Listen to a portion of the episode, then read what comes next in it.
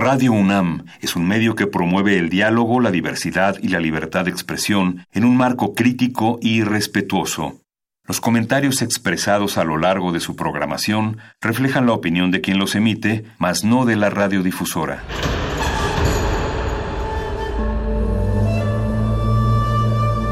Un templo para la apreciación del ser mediante el sonido. mediante el sonido para nosotros. El sol sale durante la noche. Nuestros gritos llevan la mesura del silencio. Y el descontento está lleno de baile y risas. A todo, incluso a nosotros, nos resistimos. La universidad Ustedes y nosotros somos Resistencia modulada.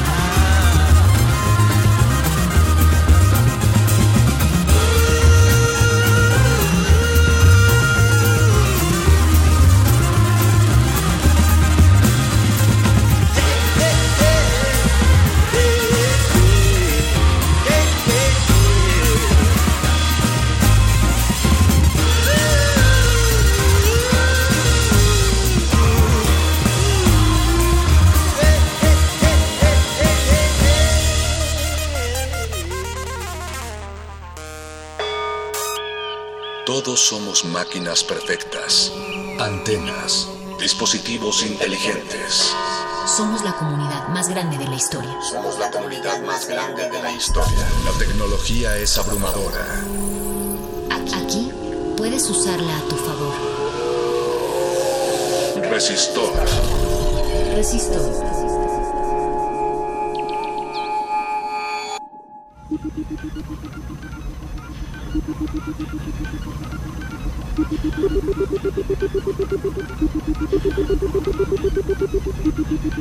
Muchas gracias por sintonizarnos y abrir sus oídos para escuchar una emisión más de su sección de ciencia y tecnología favorita, Resistor, parte de resistencia modulada que da inicio esta noche, un poquito pasaditas de las 20 horas aquí, transmitiendo en vivo desde Radio UNAM en nuestras instalaciones en Adolfo Prieto número 133 en la Colonia del Valle, muy cerca del Metrobús Amores. Estamos transmitiendo en vivo para toda la Ciudad de México en el 96.1 de frecuencia modulada. También transmitimos en vivo por nuestros sitios web, uno de ellos www.radio.unam.mx. Asimismo pueden escucharnos en resistenciamodulada.com también, si ustedes quieren buscar alguna emisión del pasado, pueden acceder al sitio del podcast de Radio UNAM y ahí aventarse la búsqueda de las emisiones anteriores de resistencia modulada y buscar dentro de estas resistor. Yo me presento, soy Alberto Candiani y tengo la oportunidad de conducir esta sección, de acompañarlos en este viaje de conocimiento, de entrevistas y de y de reflexiones en torno a la tecnología, a la técnica y, por qué no, a la ciencia y a la filosofía también. Antes de dar inicio a esto, quiero compartirles eh, un par de sitios web. Quiero invitarles a que visiten gaceta.unam.mx. Recomiendo una pieza que construyeron ahí, multimedia, un, es un reportaje compuesto de video y texto sobre la píldora anticonceptiva de la UNAM para la humanidad. Ahí conocer un poco sobre la historia de este maravilloso invento de nuestra época. También les recomiendo la revista de divulgación del Instituto de Biología de la UNAM, Biotecnología en Movimiento. El sitio web es biotechmob.org, biotechmob.org, la revista de divulgación del Instituto de Biología de la UNAM. Recomiendo un sitio web y esto ya va un poco más en torno al tema que abordaremos hoy. Noticias ONU, news.un.org y si quieren la versión en español, diagonal ES. Les recomiendo un artículo, El cambio climático es una cuestión de derechos humanos. Los invitamos a interactuar con nosotros, a comunicarse, a hacerse presentes en este resistor en nuestras redes sociales Estamos en Twitter como arroba R modulada, en Facebook como Resistencia Modulada y si quieren visitar nuestro canal de YouTube donde tenemos un montón de conciertos, algunos videos ya también sobre las transmisiones que hemos realizado desde las preparatorias y las vocacionales de esto dentro del marco del proyecto Voces en el Campus. También ahí si ustedes participaron en alguno de estas grabaciones, pueden buscarse ahí en esos videos, seguramente por ahí se encontrarán eso está en YouTube, Resistencia Modulada, y también tenemos un, perfil en Instagram, R Modulada, también así nos pueden encontrar. Es más, para aprovechar las redes, les voy a, les voy a compartir una pregunta para conocer su opinión. Recuerden arroba R en Twitter. Y en el tamaño de un tweet, en lo que alcances a describir, a describir en esos, en esos cuantos caracteres, compárteme por favor cuál es tu concepción de la ecología y si crees que el ser humano se ha distanciado de la naturaleza, te ponemos estas preguntas. ¿Qué es la ecología y el humano se ha separado de la naturaleza? Comparte con nosotros tus ideas en arroba Rmodulada en Twitter. Ecología. La palabra ecología fue acuñada por Ernest Haeckel en su conocido texto denominado Morfología General, el cual fue publicado en 1866. En este libro se definía la ecología como el estudio de las interacciones del organismo con su mundo exterior. Dista mucho de, esta, de, este primer planteamiento a como lo estamos viendo hoy día, donde incluso hablamos de ecología profunda, que son algunos de los conceptos que, que abordaremos esta tarde. Por cierto, la, mencionada palabra ecología proviene del griego oikos, y hace referencia a los cuidados referidos al ámbito doméstico. Es en esencia, etimológicamente, eso es lo que, lo que oikos quiere decir. Y les quiero compartir el tema de hoy, está en torno a Martin Heidegger y la ecología. Martin Heidegger, nacido en Alemania en 1889, falleció en el mismo país en 1976. Él fue un filósofo alemán considerado junto con Edmund Husserl y Ludwig Wittgenstein como el pensador más influyente del siglo XX y de la filosofía contemporánea. Tras sus inicios en la teología católica, desarrolló una filosofía que influyó en campos tan diversos como la teoría literaria, social y política, el arte y la estética, la arquitectura, la antropología cultural, el diseño, el ecologismo, el psicoanálisis y la psicoterapia. Esta noche hablaremos sobre la visión de este pensador en torno a la ecología, el papel que juega el ser humano dentro de la naturaleza y cuáles son las ideas que contraponen al progreso con la naturaleza. Demos, demos, inicio pues a esta emisión 239 de Resistor. Vamos con algo de música. A continuación de este señor Kevin Johansen, él nació en, en Alaska, sin embargo es, es argentino de nacionalidad. Se caracteriza por un sonido particular que mezcla la música popular de su país, ya sea es Estados Unidos o Argentina, y la mezcla con rock alternativo, con pop norteamericano, y lo fusiona en un estilo que él mismo ha osado llamarle desgenerado. Si estamos hablando de Kevin Johansen, y esto que vamos a escuchar a continuación es la cumbiera intelectual. Escucha Resistor. Resistor. La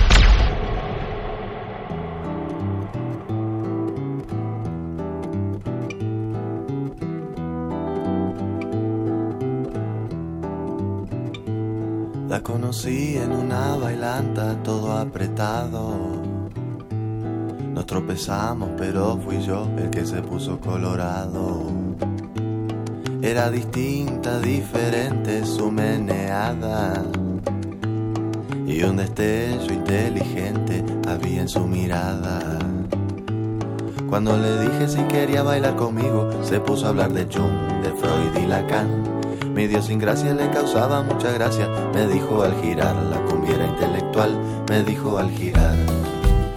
Ah.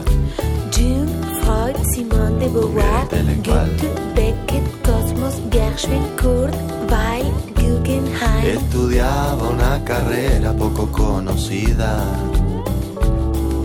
Algo que ver con letra y filosofía.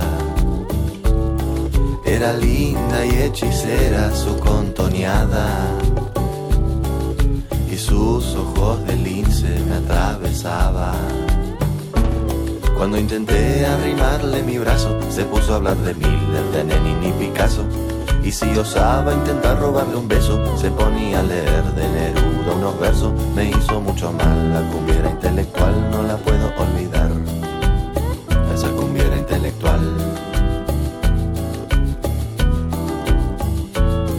Le decía vamos al cine rica, me decía veamos una de Cuturica. Si le decía vamos a leer las flores, me hablaba de Virginia Woolf y sus amores. Me hizo mucho mal, la cumbiera intelectual no la puedo olvidar. Esa cumbiera intelectual. Le pedí que me enseñe a usar el Mahaus, pero solo quiere hablarme del Bauhaus. Le pregunté si era chorra o rockera, me dijo que Stein era re tortillera, no la puedo olvidar. Jarmusch, Küsto, Cocteau, Arto, Magui, Maran, Twyla, Zarb, Gilda, Visconti, Gismonti. Me hace daño. Yo no quiero que pienses tanto, cumbiera intelectual. Yo voy a rezarle a tu santo para que te pueda soltar.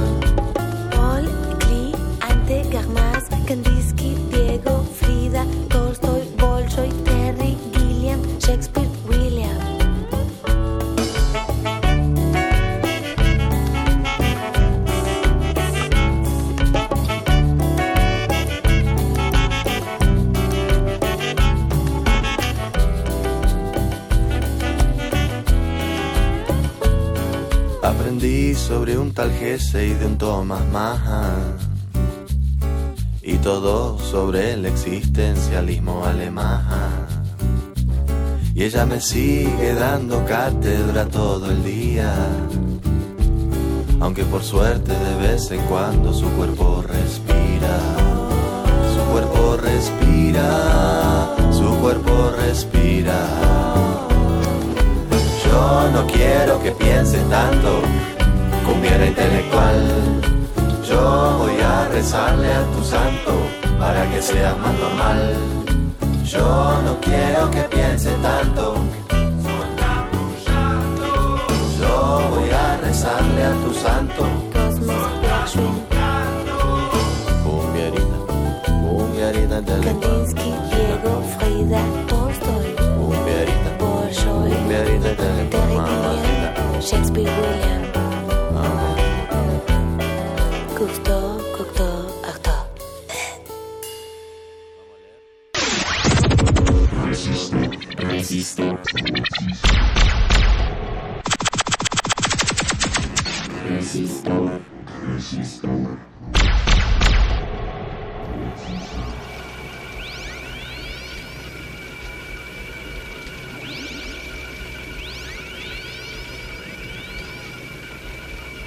Publicista por la Universidad de la Comunicación, pero con una verdadera vena autodidacta, da guías y talleres sobre Teotihuacán, Mesoamérica e historia de México, así como clases de dibujo y pintura en su taller.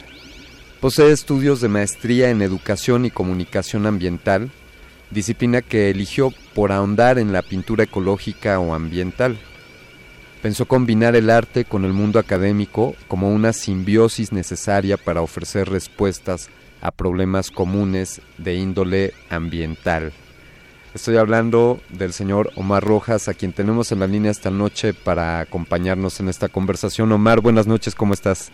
Hola Beto, buenas noches, ¿cómo estás tú? Muy bien, muchas gracias. Bien, muy bien por acá. Me, me da mucho gusto, nos da mucho gusto escucharte por aquí y qué bueno que, que tuviste oportunidad de, de sortear los obstáculos que pone la ciudad y el clima y llegar a esta llamada. Eh, Gracias Beto, aquí estamos al pie del cañón. Muy bien. El- eh, por ahí, pues planteábamos Heidegger y la ecología y, y me preguntaban qué tiene que ver una cosa con la otra. Eh, no recuerdo aquel dicho de qué tiene que ver el, el agua con el aceite o, o cosas que no se mezclarían.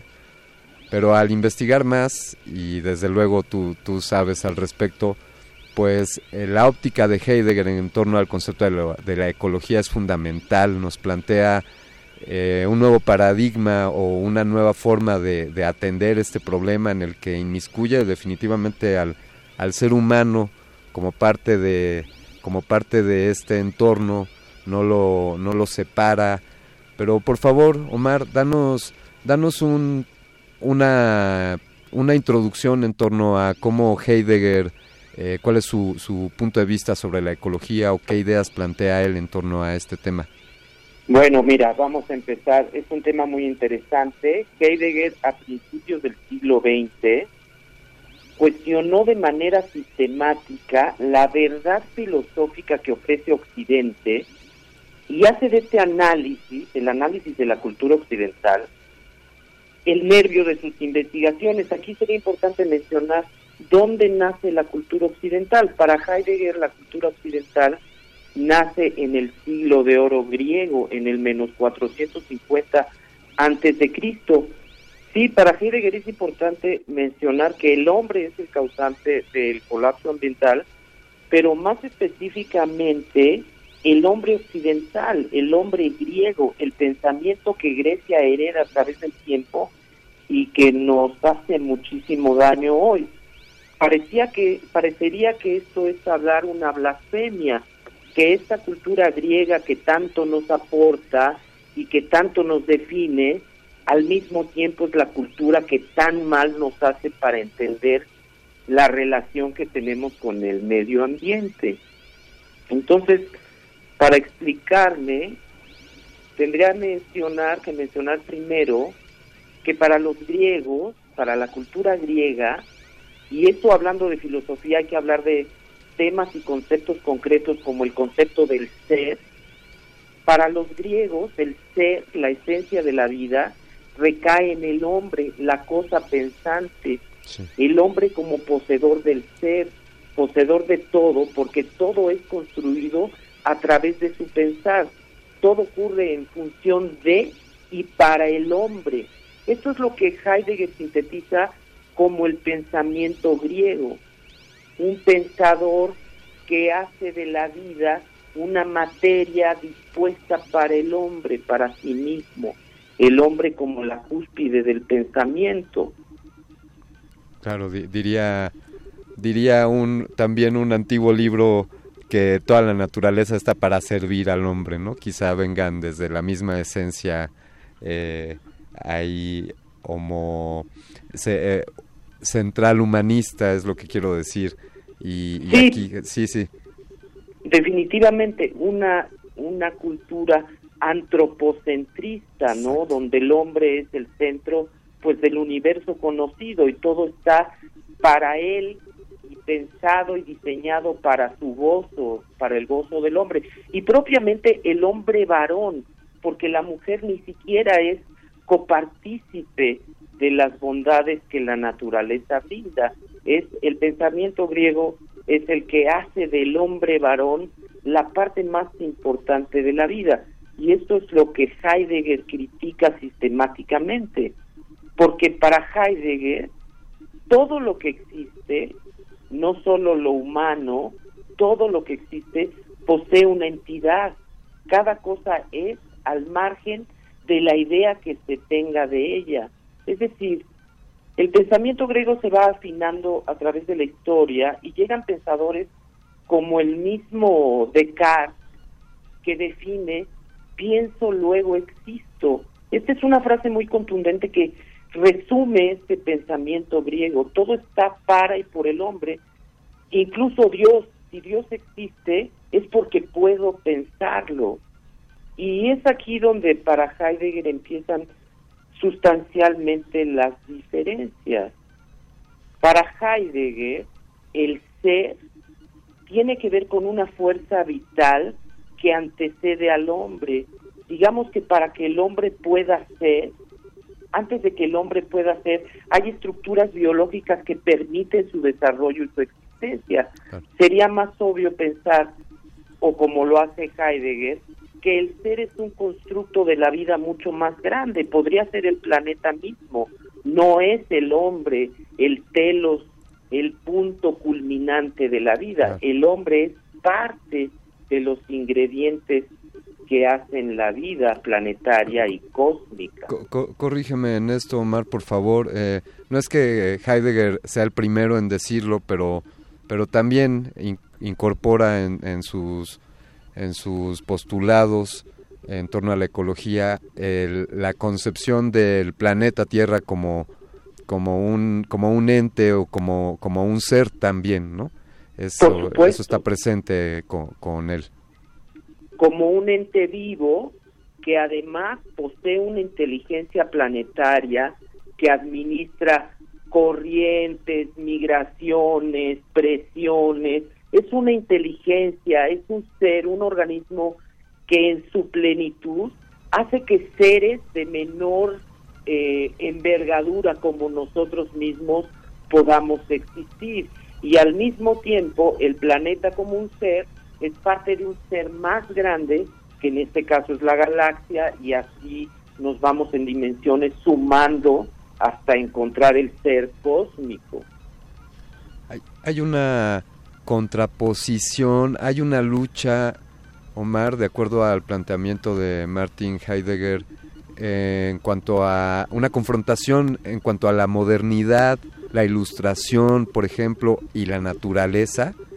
Eh, has hablado de, de que esta, este hombre occidental tiene esta concepción de la naturaleza como que esté a sus pies, pero pero existe esta lucha entre esta eh, entre la modernidad y la ilustración contra la naturaleza.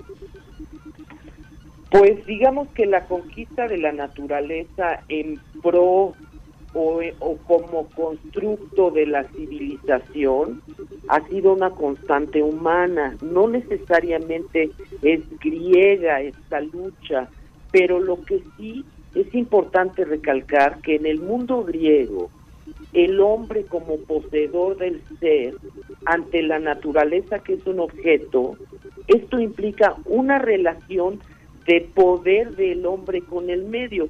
Es una relación a la que le vamos a llamar sujeto, objeto, sujeto el que piensa, objeto el pensado. Quiere decir que para el mundo occidental todo lo que no es hombre es una cosa. No podemos seguir cosificando el mundo.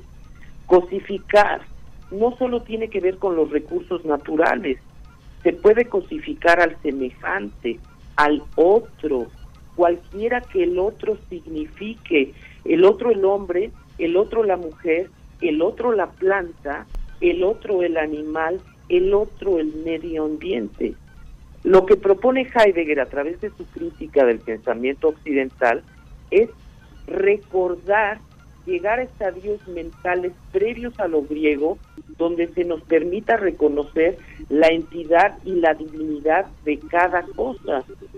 Eh, cambiar del antropocentrismo a un biocentrismo, donde la naturaleza sí nos sirva, pero en el equilibrio justo que nos permita legar o permitir que las nuevas generaciones hagan uso también de esos recursos.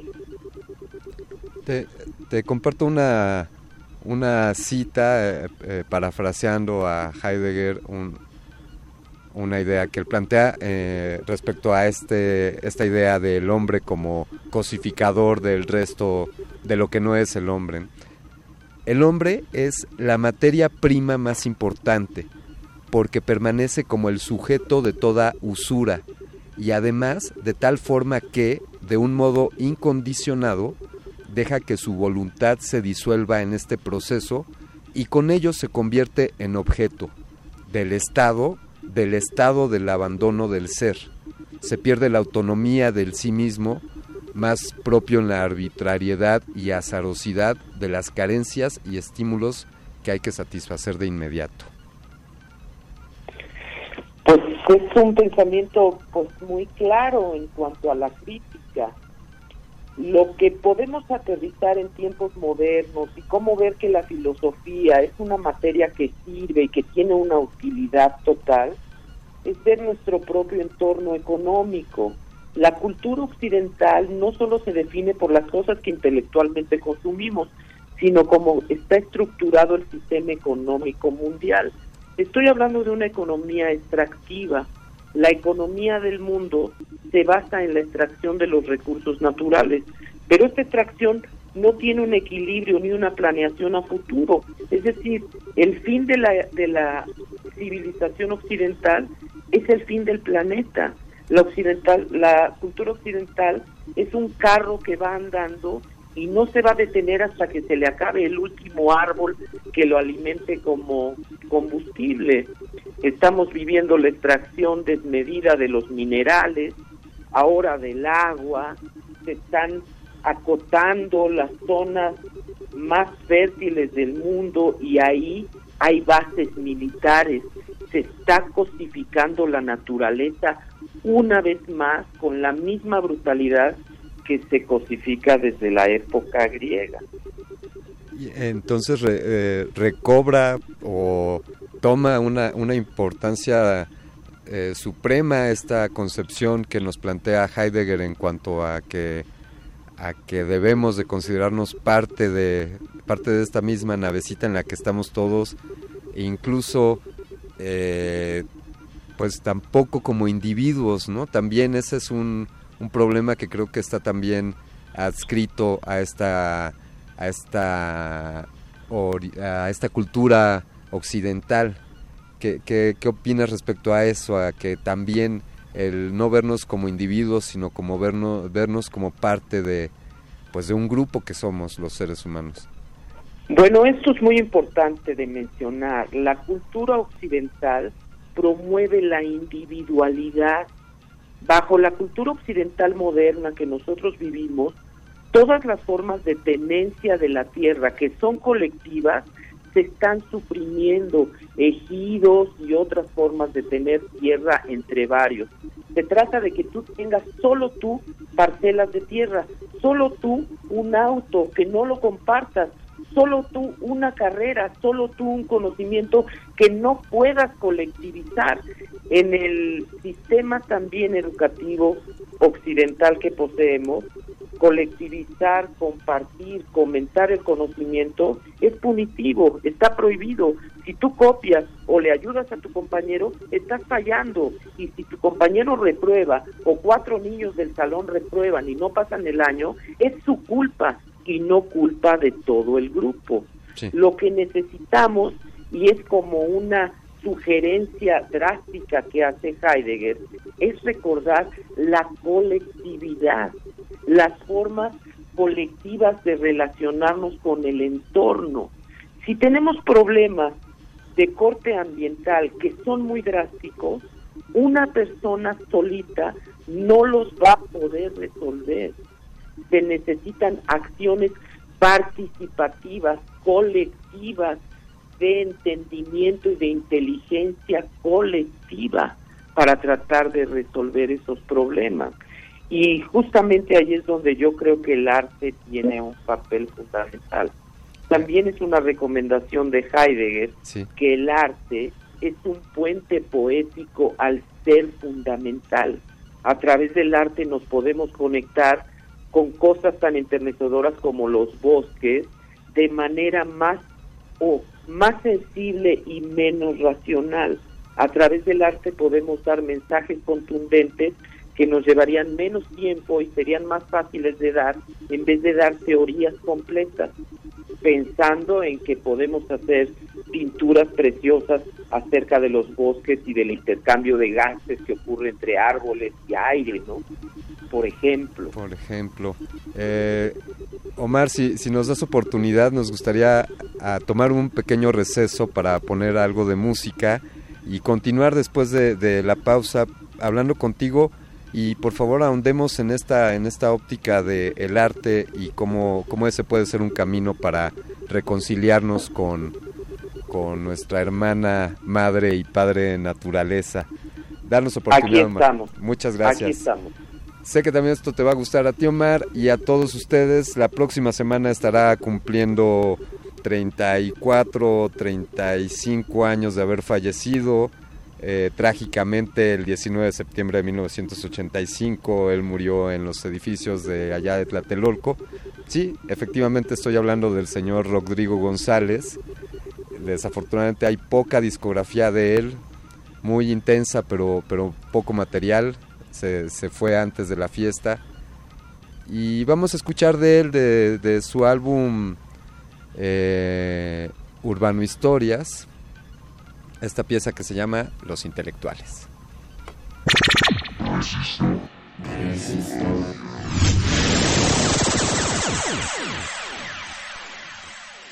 Ando, este, no lo ando inaugurando, pero sí lo ando tratando de hacer un poquito eh, comercial. Un instrumento que que nació desde hace mucho tiempo. Creo que nació desde la época paleolítica este instrumento.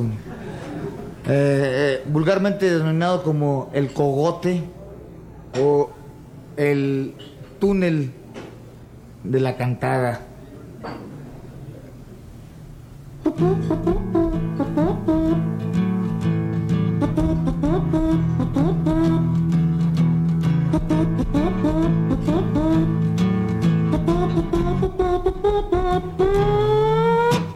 En un lejano lugar retacado de nopales, había unos tipos extraños llamados intelectuales. Se la pasaban leyendo para ser sabios y doctos, pues no querían seguir siendo vulgares tipos autóctonos. Los veías en los cafés llenos de libros profundos y en eventos culturales. Olía conceptos rotundos, constantemente escribían poemas y cuentos cortos y aunque no los comprendían, se quedaban como absortos Si veías tal escritura, te sentías medio atontado, porque con tal estructura te ibas bien apantallado. No sabías si eran marcianos, mexicanos o europeos, ángeles, diablos o enanos, cardíacos o prometeos.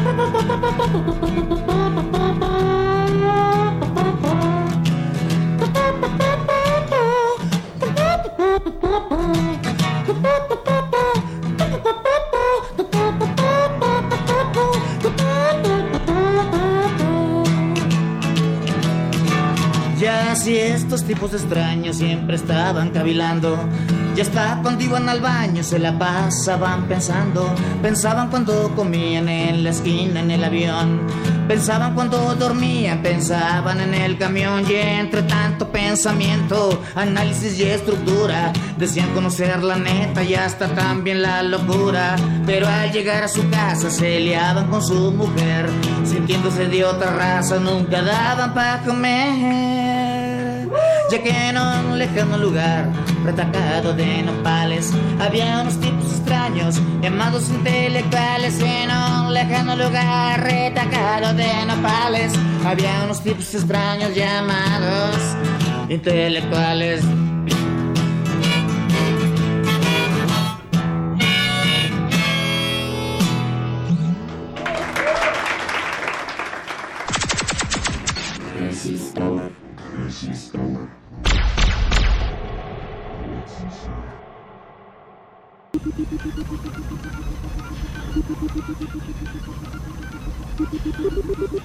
Recuerden que lanzamos el planteamiento para, para conocer su opinión al respecto sobre qué es la ecología y si el ser humano está, está separada de ella. Nos, nos responden en redes sociales, gracias Diana, saludos.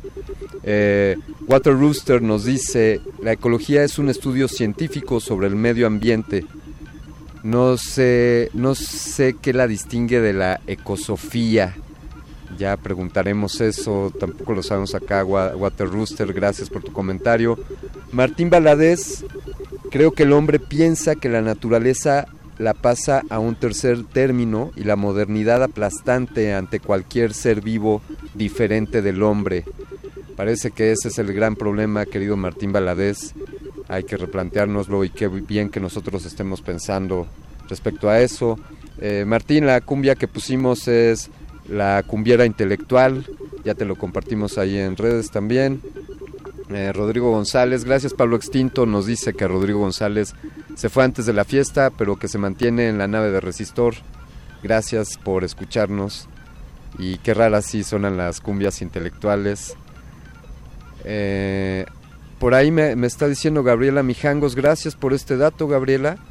Eh, ella nos dice, hola Candiani, Rodrigo sí murió en el sismo del 85, pero no en Tlatelolco, sino en La Juárez, en la calle de Roma. Interesante, gracias por el dato, Gabriela. Lo vamos, lo, lo vamos a revisar para, para, no cometer este tipo de imprecisiones. Él, él vivió su infancia eh, entre ganado, conoció animales, vivió en el campo, eh, es provinciano y defeño al mismo tiempo.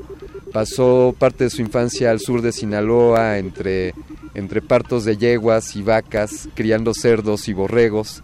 Y después migra al, al Distrito Federal, donde tiene una formación urbana, como todos los chilangos que estamos aquí. Desde esta identidad, él tiene a su, alcance vestigios prehispánicos, entierros, implementos agrícolas y joyería. Y también su, su, madre es pintora, una gran artista, y su padre economista. Esto le ha dado una amalgama, esto ha sido el crisol en el cual te has forjado, querido Omar, y es por, el, por lo cual tú llegaste a este camino de la comunicación, eh, de la educación y la comunicación ambiental, motivado principalmente por, por cómo hacer del arte más ecológico, por cómo trabajar la pintura y la ecología. Compártenos un poco de esto, Omar, por favor. Por supuesto que sí. Bueno, yo vengo de una familia de pintores. Incluso hay pintores famosos en el país que son tíos, abuelos míos, como el pintor Camarena, González Camarena. Nunca me cuelgo de ahí, yo no me conecto con esto como para ganar fama. Sin embargo, eh, siempre tuvimos un compromiso con la pintura, con el arte plástico y hubo un momento en que yo decidí que tenía que poner esa fuerza artística al servicio de una causa. Y me puse a pintar de manera autodidacta y sin mucha idea la naturaleza. Y cada vez más mis pretensiones con este tema iban más adelante, pero yo me iba topando con pared porque no sabía absolutamente nada más de lo que sabe la gente común. Entonces, para fortalecer mi acción pictórica, mi pintura, decidí tomar una maestría en educación y comunicación ambiental. Esto definitivamente me abrió un panorama técnico que no conocía de todos los peligros que como humanos estamos enfrentando, como el cambio climático y todas estas cuestiones ecológicas se están convirtiendo en el reto más importante que está enfrentando la, humanidad en su historia. Entonces ya con estos conocimientos y con el afán de pintar, pues cómo hacer que esas dos cosas se conjuguen y ahí es primero donde yo empiezo a notar en la historia pintores que empiezan a hacer de ello y de eh, su apreciación de los seres humanos y de la otredad una diferencia. Y no son pintores que necesariamente sean nuevos por ejemplo tengo un ejemplo que me gusta mucho que es el pintor español Diego Velázquez Diego de Velázquez que nació en 1599 y murió en 1660. Él vivió y gozó del prestigio que le daban las cortes españolas y en esas cortes españolas había muchos seres como los bufones. Está un niño muy famoso que vivió con él en esas cortes que se llamó el Niño de Vallecas. Muchos pintores representaban al Niño de Vallecas como el bufón feo, enano, contrahecho que era pero Diego Velázquez fue capaz de ante todo y antes de retratar al bufón, retratar un niño hermoso y lleno de ternura que necesitaba amor. Yo cuando vi estas pinturas y cuando vi que la pintura se puede poner al servicio de causas que tienen que ver con el cuidado y la ternura, que se pueden enfocar hacia los seres humanos, a otros seres humanos en estas condiciones, y que también se pueden enfocar a la naturaleza.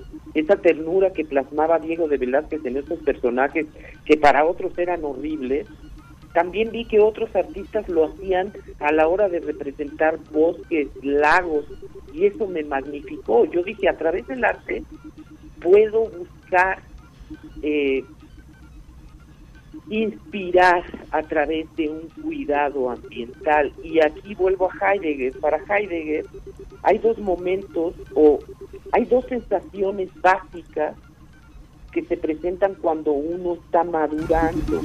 Yo creo que se refiere a la crisis de los 40 años. Él dice que hay un momento en que tú sabes que seas buen artista, buen amigo, buen esposo, te vas a morir y todos nos vamos a morir. Y ante este pensamiento de angustia, para Heidegger solo hay dos posibilidades. O te entregas al sistema y te dejas la panza y comes mal y le pegas al perro, o bien cuidas, te relacionas con el medio de manera respetuosa y tratas de hacer algo para conservarlo. En esta sensación de angustia en la que yo ya me encontré, pongo mi arte al servicio de la naturaleza y de el tratar de inspirar en su favor a través de mis pinturas que también son críticas pero que muestran pues el interior humano. A mí me gusta abrir cuerpos lo hago sin morbo lo hago a través de la pintura y lo hago para tratar de revelar la armonía y la belleza que tiene la estructura corporal interior Omar nos pregunta en redes sociales, en Twitter, Water Rooster, nos dice, la ecología es un estudio científico sobre el medio ambiente. No sé qué la distingue de la ecosofía. bueno, yo en, en este sentido técnico, tampoco soy capaz de dar estas respuestas porque a mi juicio son respuestas técnicas y lo que nosotros necesitamos es tender puentes poéticos y sensibles. ¿Cuáles son las diferencias? No lo sé, pero lo que hay en torno a nosotros es una falta de cuidado que tenemos que atender. Al margen de las diferencias semánticas, lo que tenemos que atender con urgencia es el descuido que estamos generando ante el ambiente y nosotros somos los causantes. Entonces, detenernos en cuestiones técnicas se me hace un poco repetir las cuestiones griegas semánticas, lingüísticas. Vamos un paso más allá. Necesitamos salir a recoger basura, sin importar que el otro nos vea raro. Necesitamos inspirar al otro y, de ser posible, enseñarle lo que aprendimos, compartir, no en diferencias semánticas, no en conceptos lingüísticos, en conceptos sensibles para tratar de recuperar una naturaleza, primero en nuestra mente y también en nuestro corazón, amar y querer la naturaleza. ¿Qué nos diría, qué nos diría Martín Heidegger si, si estuviese en esta conversación, Omar? Que eh, un par de, de recomendaciones o de, o de postulados, de, peticiones, ¿qué nos sugeriría este señor? Bueno, por ejemplo, Heidegger dice que el lenguaje es la morada del ser. Él dice que somos ese ser especial que puede preguntarse acerca del ser. Ahí es donde entra una filosofía útil. Somos capaces de cuestionarnos acerca de nosotros mismos y cómo mejorar las relaciones que tenemos nosotros con el entorno. Para Heidegger, al tener esta cualidad, al nosotros poseer esta cualidad, nos convertimos en manera automática en guardianes o cuidadores del ser. Una cosa que es bonita mencionar acerca de Heidegger es que su libro cúspide, que se llamó Ser y Tiempo, se tradujo primero en dos idiomas, además del alemán, se tradujo al chino y al español. Sí.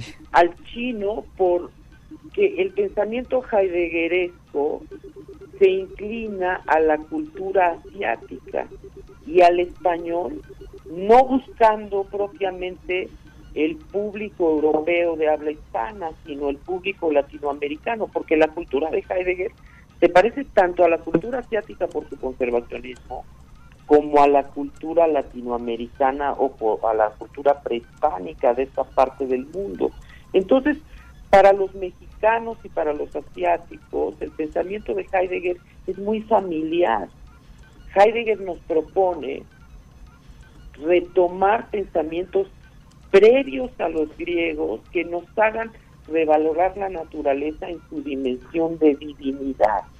Yo creo que esa sería eh, la idea o el legado que Heidegger más nos debe eh, regalar a nuestro entendimiento moderno, cómo recuperar la ternura y la concepción de divinidad del ser original, no el hombre como poseedor del ser, sino de ese ser que hace que existan seres como nosotros que podamos pensar. bravo por eso. Eh, querido Mar Rojas, muchísimas gracias por esta conversación. Ha sido, ha sido un deleite y sobre todo un llamado a tener claro que está en manos de todos nosotros el hacer algo por, por todos nosotros y incluidos todos los que estamos aquí, el planeta, los animales y todo lo demás. Gracias, Omar. Exactamente, exactamente, mi querido. Todos por todos. Todos juntos para todo lo que es de todos. Muy bien.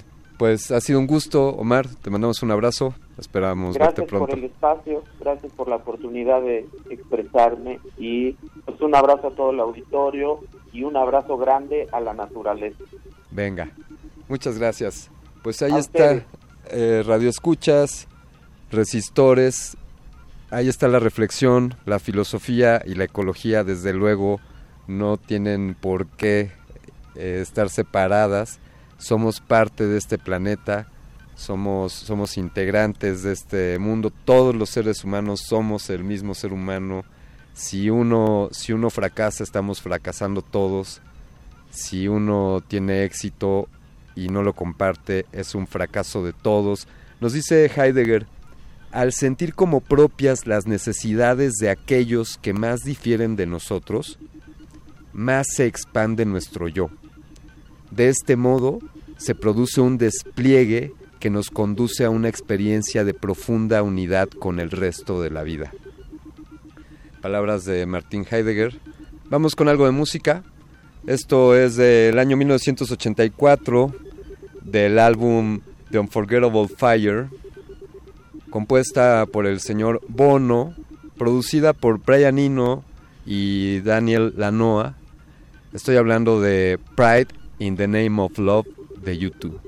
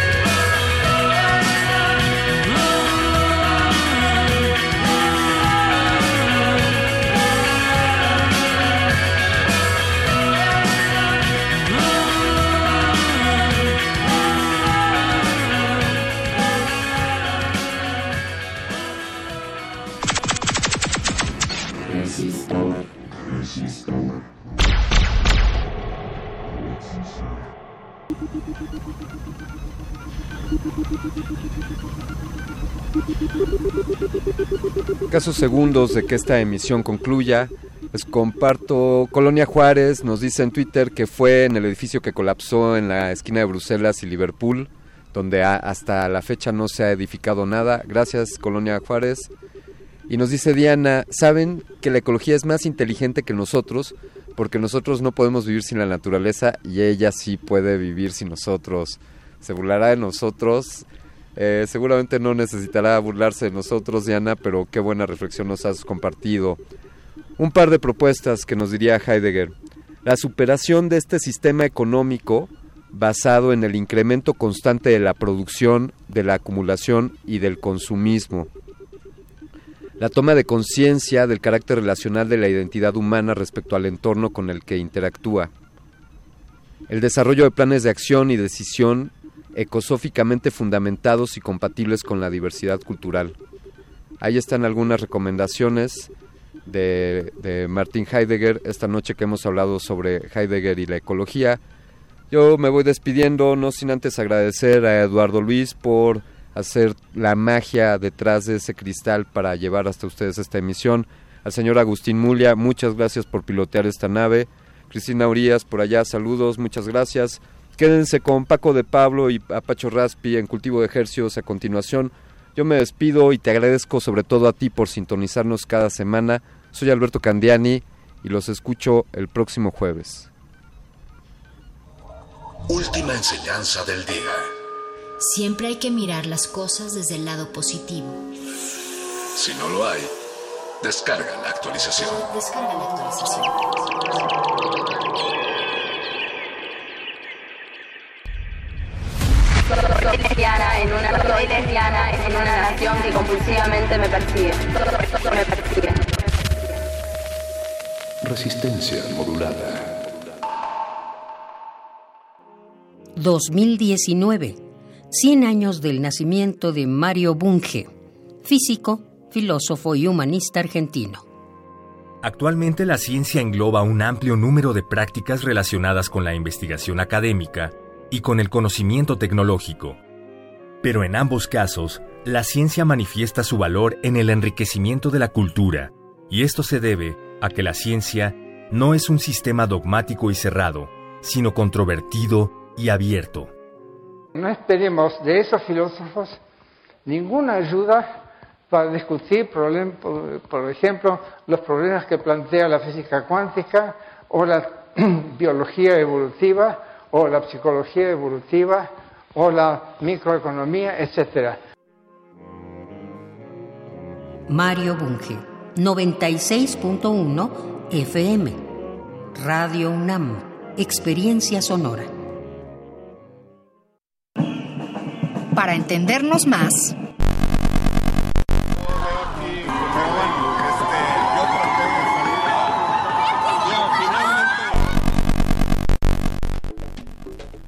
vuelve a transmitirse la cuarta temporada de una serie cuyo propósito está bastante claro. Escuchar y escucharnos, una coproducción de esta emisora y el Centro de Investigaciones y Estudios de Género de la UNAM. Hablemos de género, consentimiento, masculinidades e igualdad. Escúchanos durante septiembre, de lunes a viernes a las 5 y media de la tarde. 96.1 de FM. Radio UNAM, Experiencia Sonora. La experiencia cultural más importante del año está por comenzar. El Festival Internacional Cervantino trae para ti 2.000 artistas de todo el mundo, con Canadá y el estado de Guerrero como invitados. Del 9 al 27 de octubre. Ven a compartir la magia y la fiesta en las calles y recintos de Guanajuato. Consulta la programación en festivalcervantino.gov.mx o en redes sociales. Secretaría de Cultura. Gobierno de México. Seis cuerdas para expresar ideas y sentimientos, un mástil para sostenerlos y una caja de resonancia para hacerlos llegar hasta tus oídos. El espacio lo ponemos nosotros. Radio UNAM presenta Festival de Guitarra. Cuatro conciertos que reúnen a algunos de los mejores guitarristas de nuestro país, aderezados con la presencia de otros grandes músicos latinoamericanos. Todos los jueves de septiembre a las 8 de la noche en la sala Julián Carrillo. Adolfo Prieto, 133, Colonia del Valle. Radio UNAM. Experiencia sonora.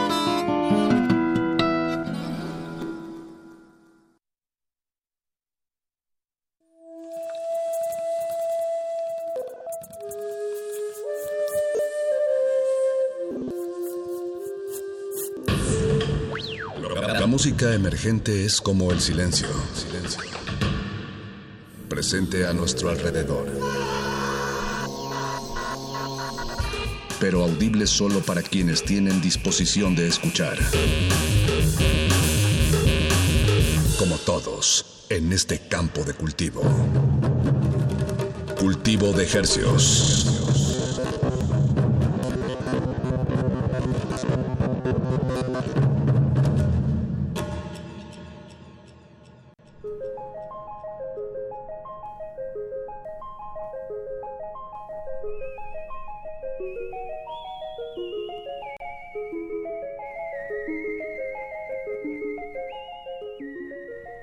Organismos audiosensibles y radioceptibles inmersos en las ondas hercianas. Bienvenidos a otra emisión de Cultivo de Hercios. El invernadero musical de resistencia modulada que se atomiza y transmite todos los lunes y jueves a las 9 de la noche en compañía de todos ustedes y de música recién cultivada que hacemos llegar hasta sus oídos. Por el 96.1 de FM. XEUM. Radio UNAM, la salvajemente cultural, transmitiendo en vivo Y desde... peligrosamente. y desde el Valle de México estamos transmitiendo en vivo y llegamos a la aldea global a través de nuestro portal www.resistenciamodulada.com. Les saludan desde estos micrófonos su servidor Apache o Raspi. Y su servidor Paco de Pablo, muy buenas noches, gracias por acompañarnos desde donde sea que nos estén escuchando. Eh, me emociona pensar que tal vez hay personas de otros estados de la República Mexicana escuchándonos. Seguro que no sí. sé si en alguna repetidora que desconozco si la hay, pero eso me emociona todavía más. Pero al menos nuestros 100.000 watts de potencia que desde aquí de la antena de la Jusco, eh, mínimo si llega a Morelos, entonces ya es otro, y al Estado de México, ahí ya estamos hablando Exacto. de dos estados. Llegará al... Sí, o sea, llegará... Llega como a la salida a Cuernavaca, ¿no? Más o menos. Ahí ya se empieza a perder, creo, la, la frecuencia. La sintonía. pero- Pero agra- agradecemos su sintonía y agradecemos que estén con el oído abierto a propuestas musicales que, que pues inundan esta ciudad de México. Así es, Y, son las y que- este es un pequeño espectro, una... Pequeñito. Sí, sí, sí. Es pequeñititito. Y apenas de si- todo lo que hay. güey. Sí, no, pequeñitito y apenas si nos alcanza para traerles humildemente un par de proyectos a la semana. Pero lo hacemos con mucho gusto y si usted nos está acompañando es suficiente. No, aquí no estamos buscando audiencias masivas. Digo, estaría bien, pero no, no, no, no estamos por eso. Y nos acompaña esta noche Eduardo Luis Hernández Hernández, amigo. Nos encanta tenerte aquí. Agustín Mulia en la operación técnica diciéndonos que nos hidratemos bien. y hagámoslo, que no, que no quede huella. Y Alba Martínez allá en continuidad. Muchísimas gracias, muchísimas gracias equipo. Eh, pues esta noche tenemos, eh, tendremos en unos momentos más casa llena. Nos acompaña no uno, sino tres distintos proyectos que todos forman parte de una gran familia, que es una disquera que se llama Blue Dot. Es de las disqueras más jóvenes que conocemos, eh, nacidas aquí en la Ciudad de México. Y pues tienen un sonido particular, interesante, que nos llamó la atención y queremos compartirles. Eh, entonces eso en unos momentos más. Pero antes, antes, tenemos un regalo, y es un regalazo, me atrevo a Ah, decir. bien. Tenemos boletos, tenemos dos pases dobles para la próxima semana, el próximo jueves, jueves 19 de septiembre, se estarán presentando en el Auditorio Nacional. ¿Quién? Entonces ya, ya de entrada les estamos regalando boletos para el Auditorio Nacional. Se va a presentar los Babasónicos. Ujú. Tenemos dos pases dobles. Y queremos regalárselos a, a, pues, a dos individuos que, ten- que osen ponerse en contacto con este programa. Pero esto sí, no los queremos dejar ir tan fácilmente, la verdad. Eh, entonces hay una trivia, hay una pregunta. Entonces, si usted no conoce a dónde le interesan los babasónicos, eh, pues no, no, mejor escuche el programa y deje que alguien, algún verdadero fan se los lleve. Bueno, esa es la sugerencia de nosotros, pero bueno, quien llame se los lleva. Quien llame y diga bien la, la respuesta a la siguiente pregunta. Vamos a poner a continuación una canción de los Babasónicos.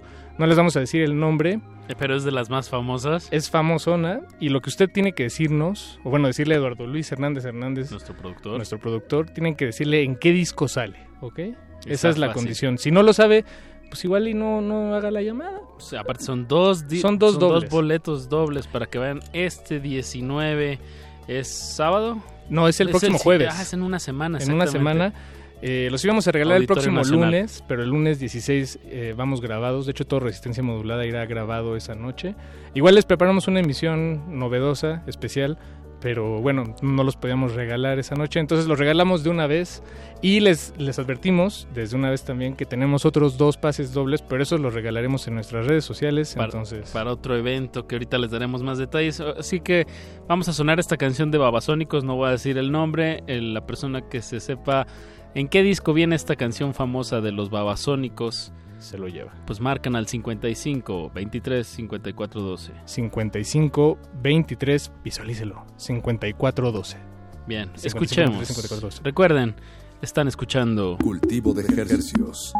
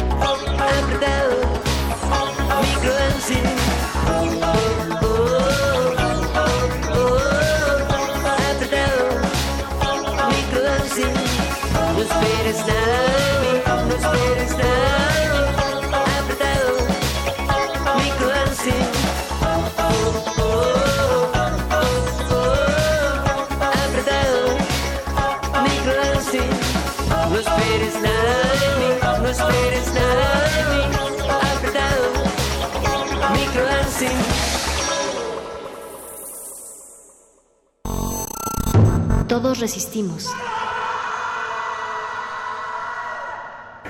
la rebeldía indomable de miles. No nos va a detener, no va a haber paso atrás.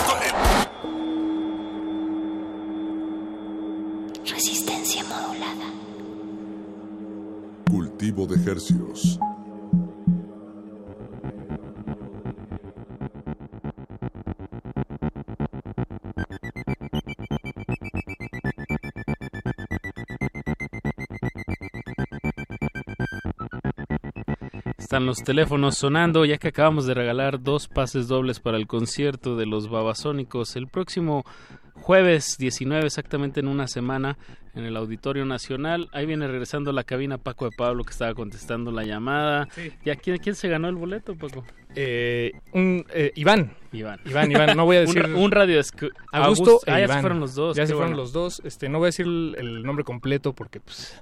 Alguien- Digo, confiamos en ustedes, eh, estimada y queridísima audiencia, pero no, no voy a haber ahí un listillo. Ay, no, pues tienen que ir con identificación. Tienen que ir con identificación. Bueno, vienen a recogerlos aquí a Radio UNAM, ya les dimos las instrucciones, pero muchas gracias. Si usted se quedó con ganas de participar en esta dinámica y ver a los babasónicos la próxima semana, siga las redes sociales de Resistencia Modulada y ahí estaremos regalando otros dos boletos. Y de hecho creo que la próxima semana estamos, eh, tenemos varios otros boletos para otros eventos. Está, sí, se, se puso generoso el asunto. Arroba R modulada, entonces para que ahí estén al pendiente en Twitter e Instagram. Así es. Y aprovechando dando estas redes, eh, unos buenos amigos de Guadalajara que mañana tocan aquí en la ciudad me dijeron que querían regalar unos boletos. Ellos son The Polar Dream, es un grupo de Ah, post-rock. que se va a estar presentando mañana y, y nos pues nos dijeron que nos regalaban cuatro boletos eh, entonces vamos a hacerlo cuatro boletos sencillos a las primeras personas que escriban ahí en arroba R modulada nos En taguen Twitter.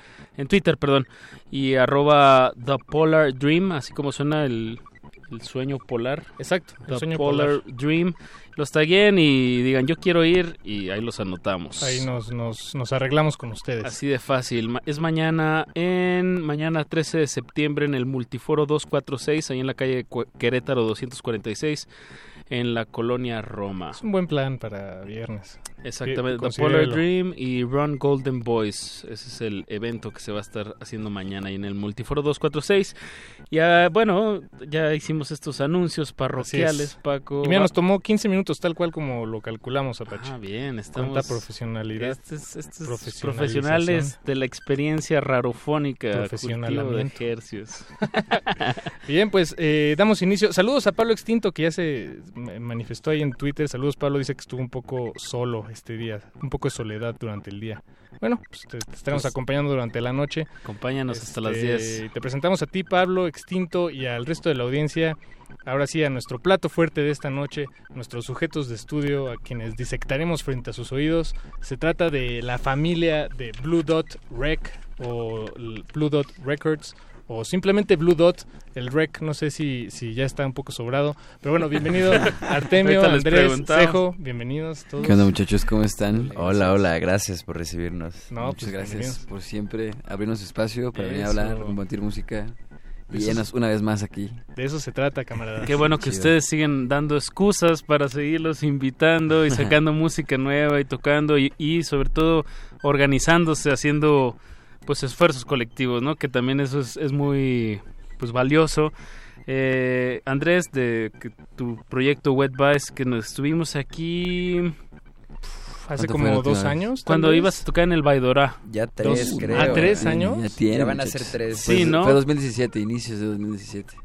Pues ya todo el Ya trae. 2017, todo el 2018 y, casi lo todo el que va de 2019. Entonces sí, la matemática no nos falla. Pues dos años y medio. ya Dos pasados años y medio. Pero pues sí, qué chido que estamos vez acá. Ya tiene rato, pues Ya, ya, tienes, pasa. ya tienes barba y bigote. Ah, ah, ya tengo barba y bigote. Ya tiene barba y bigote el niño.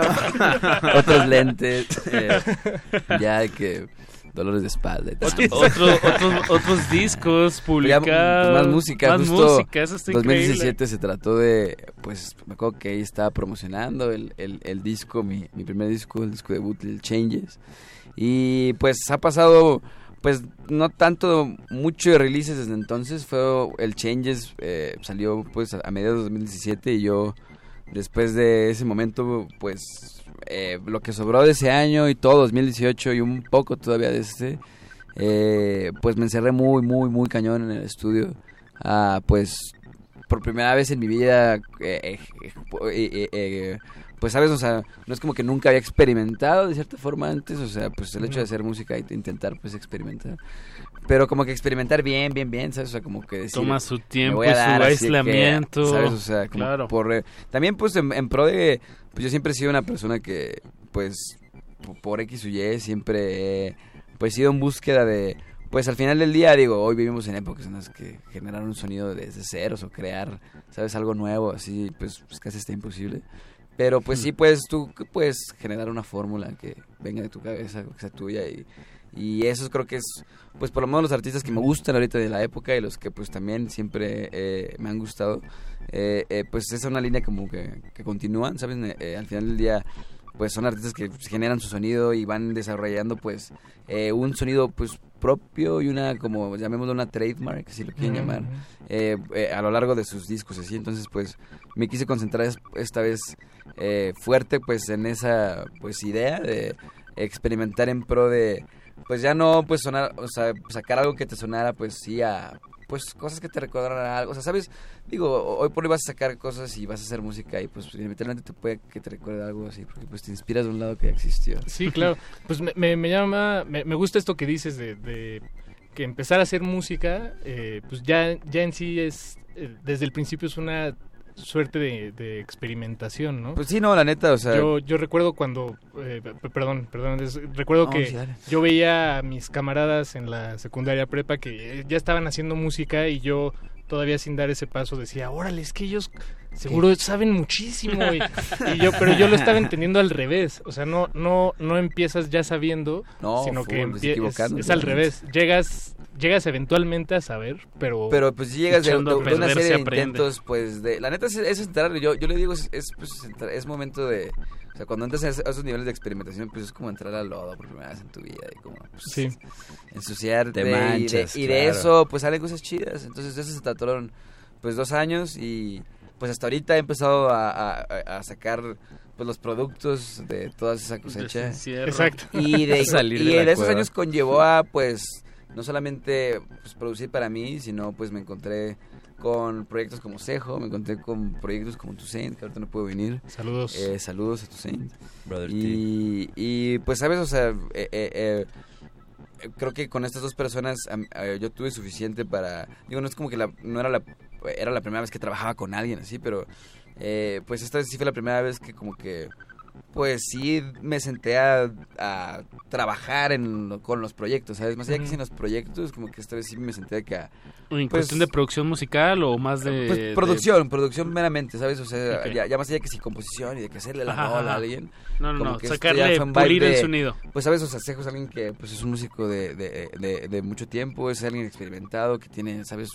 La cabeza llena de ideas, de canciones, etcétera, y pues solamente, ¿sabes? Necesito encontrar a alguien que, pues, eh, lo ayudara a aterrizar. aterrizar ese sonido, entonces como que es una faceta que ahorita pues encontré en mi vida, ¿sabes? Como de productor, Ujú. como de ese lado de yo te puedo ayudar a lo que tengas en la cabeza, pues para no a lo mejor exactamente lo que tienes, pero pues un acercamiento a, o a lo mejor hasta algo que ni siquiera te imaginas que iba a sonar así. Eso me pasó mucho con, pues con él y con Toussaint también de cierta forma, pues eh, no, no, no tanto con él eh, al principio como en un, en un ámbito de, eh, eh, hey, traigo todas estas rolas y ayúdame, sino como que con él sí fue más en un ámbito de, pues medio estoy empezando, como que medio enséñame, medio también, pues es alguien que canta muy cañón, entonces como que eso, eh, cuando yo lo conocí como que apenas lo estaba empezando de que a desarrollar con maquetas que él estaba empezando a armar, así, pero todavía estaba en una faceta en la que pues tenía amigos que producían y pues él se montaba y cantaba, etcétera. Y, pues cuando lo conocí así, pues eh, cuando él es de Monterrey y empezó a venir aquí al DF bien seguido, él ya vive acá, pero cuando empezó a venir acá bien seguido se quedaba en mi casa y así, entonces como que sí fue más como una vibe más como de enseñarle a producir, así porque él también le interesa como el lado Ok, de él producir, así, y también eh, eh, pues ayudar a su proyecto, sus ideas, Ah, él qué- me- mejor eh, pues mostrarlo haciéndolo, ¿no? Sí, full, full, full. O sea, creo que también aprendí eso, ¿sabes? Yo no soy pues, ni como ningún ma- ni se me da eso de como, hey, te explico. Pero y lo intenté varias veces, haciendo o sea, y él viendo, Hubo un ¿no? momento en el de mi vida de Wet Bass que eh, eh, dos veces di como un curso ahí de que uno en, una escuela en la que yo aprendí y otro de que unos compas que dan unos cursos y me ofrecieron De- como de curso. producción, Ajá, curso de producción. de que literal así, maestro, siéntate y pon la pantalla. Ah, bien, ¿y cómo- Y, cómo te pues, esto- estuvo cool, pero como que justo me di cuenta que No es- no la neta no soy buen tuyo. docente, ¿sabes? O sea, como que docente de, hey, siéntate y tal, o sea... ¿Y cómo te sentiste? Soy más, soy más como, pues sí, a la práctica, de como que, pues, yo también estoy aprendiendo, ¿sabes? Entonces, como que Bien, es bien. una onda de... Así, fue- así, así fue una onda, pues, con tu Saint y, y como con toda esta etapa de, pues, empezar a producirlos, empezar a ayudarlos. Y, pues, eso conllevó a, a que, pues, yo con Artemio, de, pues, ya un rato, ¿sabes? O sea, siempre surgieron ideas de que si en algún momento de la vida íbamos a hacer un label o hacer un colectivo, o sea, Eso. una familia, ¿sabes? Al final del día la idea era hacer como ya una familia, no solamente nosotros, como que siempre creo que nosotros, eh, eh, ¿sabes? Salimos a la luz en, en Wet Bay, salió a la luz como en una etapa en la que pues ya estaba como que pasando o estaba el mero, mero hype de pues toda esta escena de como punk y como tal de los gremlins y los blenders y toda esta Sí, onda. sí, y sí, empezaba también toda esta onda pues popera, ochentera, en la que pues creo que yo ahí entré, que pues ya estaba clubs, ya estaba como, ¿sabes? Todo, eh, estos proyectos que empezábamos a tener medio eh, este lado ochenterón y así, Sí, pero como retro, como que de cierta forma yo siempre, pues no sé, o sea, el, el- el proyecto, bueno, o sea, yo como que dentro de, eh, eh, ¿sabes? O sea, ¿Sabes de qué, cómo se distingue? toda esta escena, si así lo quieren llamar, como que siempre pues, nos sentimos nosotros con la necesidad de nosotros crear pues, como que Lo suyo. nuestra propia pues, familia, ¿sabes? O sea, Es como nuestra propia idea de pues, alrededor de la música y de Claro. Cómo debe llevarse la conversación. Que, que Artemio, eso es lo, lo que nos une esta noche, por si no ha quedado claro, eh, pues esto terminó, o está empezando más bien, con esta aventura que se llama Blue Dot. Que es eh, B-L-U-D-O-T. Sí, co- como suena tal Blue cual. Dot, literal, como. Literalmente como suena, Blue Dot, que pues es esta familia, esta... esta mm, ¿Cuál es el label? Pues sí, es un label. Net Es un label. label, Esa un es label la- la etiqueta formal. La etiqueta formal, si lo quieren llamar un label. Exacto. La, Pero son unos al- compas que se conocen en persona, o, o también puede ser virtual, pero en este caso sí que se conocen en persona. Sí, sí, sí. Y, y se apoyan musical, eh, también supongo que en redes, y creativamente también. Bueno, digo, por, por lo que nos dice Sí, no, es- y en es- estrategias digo, de cómo Andrés. hacer llegar la música, ¿no? Sí, más exacto, oídos. como que pues Andrés es el es la cabeza de la producción musical, es, es el que se mete eh, pues en su estudio en el que construyó eh, justo como con todo lo que generó de pues del Changes y de toda su carrera de web bass, pudo montar su propio estudio que al principio era compartido y así, pero al final ya quedó siendo como solo de él y Eso, el patrimonio. Exacto. Como solo de Elite to Saint. eh, y pues esa era la idea. O, o bueno, a- a- así partió la idea de, de la disquera, ¿no? Como, eh, bueno, pues mira, yo tengo ya esto que hice mío del wet bass, pero pues también este año trabajé con, con Sejo y con To Saint. Son dos talentos que nadie conoce, que podemos presentar a- al circuito y que además pues tienen sonidos que a mí me interesaron mucho y que dije como, ok, esto es material Sí, sí, no, está tremendo. Y lo vamos a escuchar hoy. Aquí Sí, tenemos en cabina también al buen Cejo, Cejo Hattori. Aquí andamos escuchando al- a los jefes. Exacto. ¿Qué, qué escucharemos primero? Eh, Tenemos, mira, tenemos de Wet Bass, Wet Bass. Wet eh, Bass. tenemos los, do- los últimos dos Cosmividencias. Los, Eh, eh, los eh, últimos dos eh, Como si, eh, eh, los dos singles son justo... eh, ¿cuándo- ¿Hace cuánto salieron? ¿Hace dos semanas? Dos. Eh, El dos salió hace dos semanas, ¿no? Cosmovidencias. Es justo la segunda entrega de, pues, eh, eh, eh, este conglomerado de, de, pues, entregas que voy a hacer, pues, en lo, en- en lo que resta de este año. Eh, ¿Cuál te gustaría escuchar, Andrés? pues yo creo que Despierto, que es la primera. Yo creo que es como la más, la más ad hoc, siento Bien, para bien. ahorita. ya, como carta de presentación. Pues, exactamente, creo que es una buena entrada. Es una buena entrada, es una buena entrada. Pues Ah, empecemos empecemos. con música, más música aquí en Cultivo de Ejercicios. Cultivo de ejercicios.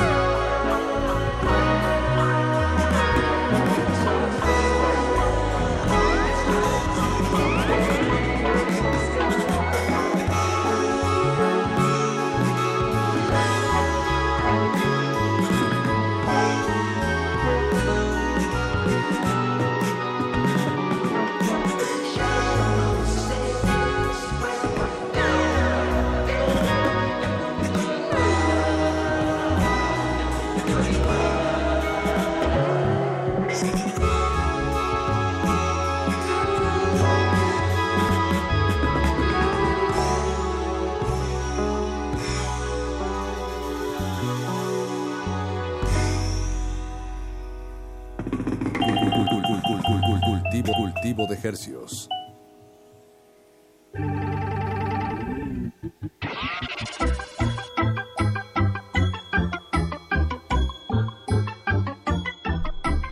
Eso que acabamos de escuchar lo hizo una persona de verdad y esa persona está aquí en la cabina con No nosotros alien. platicando. Si les gustó, pues aquí está, escúchenlo, Wet Bass. Muchachos, existo. Ve- Soy de la es- tierra. Lo hiciste con tus manos, con tu computadora, con tu cerebro. Con las manos. internet. eh, Esta vez fue meramente con, o sea, digo, en la compu, pero justo, pues, todas estas canciones y todo este Está todo tocadito. encerrón del que, del que hablé, igual, pues, va mucho de la mano en el que quise, pues, también producir música como, pues, originalmente desde que, pues, me dieron ganas en la vida de hacer música, siempre quise, que, pues, es a la antigua, ¿sabes? Mis roots musicales y lo que yo, pues, de primera instancia empecé a componer y así. Eh, pues fue mucho una onda bien setentera, bien sesentera, pues Pink Floyd, los Beatles, psicodelia, como todo esto nada más experimental, clavada, pero pues clásica de cierta forma. Eh, cuando yo grababa así de que mis demos en el GarageBand y todo no entendía ni qué era grabar en un programa y así. Como que mis ideas eran muchos, o sea, sabes, si agarramos mi iPod del 2010, mis ideas podrían como que tener sentido con lo que quise lograr ahora, ¿sabes? De grabar baterías reales, como que salir un poco de la computadora y hacerlo todo, pues, no todo, todo análogo, porque también yo no soy, pues, como este puritano que cree purista. que full, full análogo o nada. Como que creo que también herramientas digitales, pues, estas herramientas digitales y Sí, pues puedes mezclarlo todo en... Y al final de cuentas sacaban una computadora, por más que lo, lo quieres, pues sí, full, la neta. O sea, análogo. termina Ajá. siendo, pues, proceso de computadora, la neta. Pero, pues, eh, eh, el sonido, por el, por el hecho de querer hacerlo como, ¿sabes? De esta forma, pues, sí, sí lo llevó, siento ahora algo un poco más orgánico. Siento que ahora, eh, el, eh, eh, pues, no me quise encerrar en una onda ochentera electrónica como Dancy. Ahora quise, pues, pues irme un poco a lo que pues, siempre quise en, en cierto sentido y pues salió pues todo este collage ahí que acaban de escuchar que trae medio pues una onda medio Barry White y luego trae una onda Sí. bien eh, bossa nova psicodélico Y hay unos después- sonidos ahí medio espaciales también en tu, espacio, en- en tu imagen, o bueno, como lo que estás, la manera en que lo estás vistiendo visualmente, también hay mucho como de referencias a, El espacio, a, a full. viajar al Bueno, Blue Dot espacio. ya en sí es, ¿no? Es la referencia Sí, también, justo ¿no? viene del, del Blue Dot de Carl Sagan. Eso. Ah, eso te Somos un puntito azul ahí nada más. Justo, justo. Está bien, está muy me- bonito. retomándolo con lo que dijiste en el primer bloque, eh, Andrés, em, como estas referencias, eh, como dices, no hay nada nuevo, eh, pero, pero sí hay cosas que se sienten cuando son como originales, a pesar de que estar tomando referencias tan claras, sí se siente un origen, eh, se siente que te tomaste el tiempo, el- la aproximación a la armonía, todo esto está muy interesante lo que Gracias, estás haciendo, qué gracias, chido. gracias, gracias. Eh, no, no había tenido chance de darme este tema que acabamos de escuchar, Despierta. Despierta, está- despierta. los- apenas estrenado, bueno, hace un... Dos semanitas unos- tiene. Muy bien, muy grata sorpresa de nacido. aquí al aire. Espero que alguien ahí en la audiencia también haya tenido esa misma Ah, impresión. seguramente, seguramente. que sí. Ahora Cool. también a esta familia Blue Dot, eh, pues está el otro integrante, el hermano, llamémosle menor, pero pero solo por, por porque llegaste después, Sejo, Sí, como los hermanos menores. más grande que estos güeyes. Este, pero cómo cómo Sejo cómo los Hattori. conociste, Sejo? A esto- ¿Cómo diste con estos individuos? Bueno, yo a An- Andrés lo, lo topé hace como año y medio. Me, me enseñaron su música y me dijeron, ah, escúchate este güey, es mexa y tiene 20 años. Y yo no lo podía creer. Y este, o sea, el nivel de producción se me hizo, Claro. se me hizo muy bueno. Eh, y resultó que iba a tocar, yo soy de Morelia, entonces yo estaba, vi- vivo en la Ciudad de México desde 8 años, pero resultó que iba a tocar en Morelia y dije, ah, pues me doy una vuelta a Morelia para escucharlo y platicar con él. Y, y era como a una semana, entonces fui a Morelia, lo escuché y al final del concierto platiqué con él y dije, oye, güey, la neta yo, o sea, yo soy compositor y no tengo esa vena de productor, necesito trabajar con alguien, no estoy buscando a alguien con quien hacer una mancuerna. Y ya, me dijo, sí, hay que cotorrear. En ese momento le iba a armar el ceremonia. Ya andaba jalando ahí un me dijo, güey, la complejo". neta, ahorita estoy armando este rollo que está Ah, complicado. sí me tocó pero- verte ahí, claro. Ajá, pero me dijo, güey, pues escríbeme en un par de meses. Le escribí en un par de meses. Y Lo- ya me- que, me- que eso es importante, darle el seguimiento, ¿no? Porque tú, Andrés, bien pudiste haber dicho, no, pues este es uno de estos que se acercan al final de... No, claro, Ah, porque él no, había escuchado nada mío. Yo le dije, güey, pues según yo lo que hago está chido, ¿no? Pero, No, i- igual, igual no voy a mentir, o sea, eh, me, me- me- o sea, de- no era la primera vez que me pasaba, así que si alguien de que, hey, escucha Ey, tal. disco. Y la neta, pues como se, me, como se me acercó él, de entrada sí fue como algo que me vibró, lo cómo platicábamos, cómo fue, entonces como que, Claro. pues sí dije como, ay, pues, A ver, pues, ¿por qué no? De que pues escríbeme, tal. como que mi prueba también fue esa, como de, pues, o sea, si neta si le interesa y tal, pues, El interés escríbeme tiene pies. cuando acabe esta onda. El y- interés tiene mail. y literal, o sea, Sí, me escribieron una buena época porque pues fue una época en la que pues puse el estudio en el que trabajo ahora, pues fue, eh, lo empezaba yo a inaugurar y tal.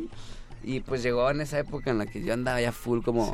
Sí, pues, se acomodaron las cosas. se Sí, acomodaron, hasta, a mí me escribió el cejo. De Ah, que, hey, oye, ¿qué onda con el Ah, bueno, es que Andrés?" Artemio Sí. yo lo topaba por otro lado, por amigos en común. Y este y yo sabía que él tocaba la batería. Y luego algún día nos, nos, nos encontramos y me dijo, no, pues también soy su manager. Y entonces le dije, oye, güey, pues igual y si puedes, échale un heads up de que sigo Sí, interesado. Y me dijo, güey, pues, el hombro. igual sigue escribiendo, igual y si le late, no sé qué. Y Andrés en realidad me había dicho que le mandara mi música. Yo me acordé de eso, entonces tenía un par de maquetas, se las mandé, las escuchó y ya me dijo, güey, la neta ya escuché tu pedo, está chido, este, jálate un día al estudio. Que de hecho era mi cumpleaños el día que fui la primera Sí, que- chistoso, chistoso. te vi la primera Era mi Hola, mucho gusto. Y Felicítame, este, no, y estuvo chido. Y ahí estuvimos platicando, sobre todo platicamos como durante dos horas de todo el trip que traía él, de todo lo que quería.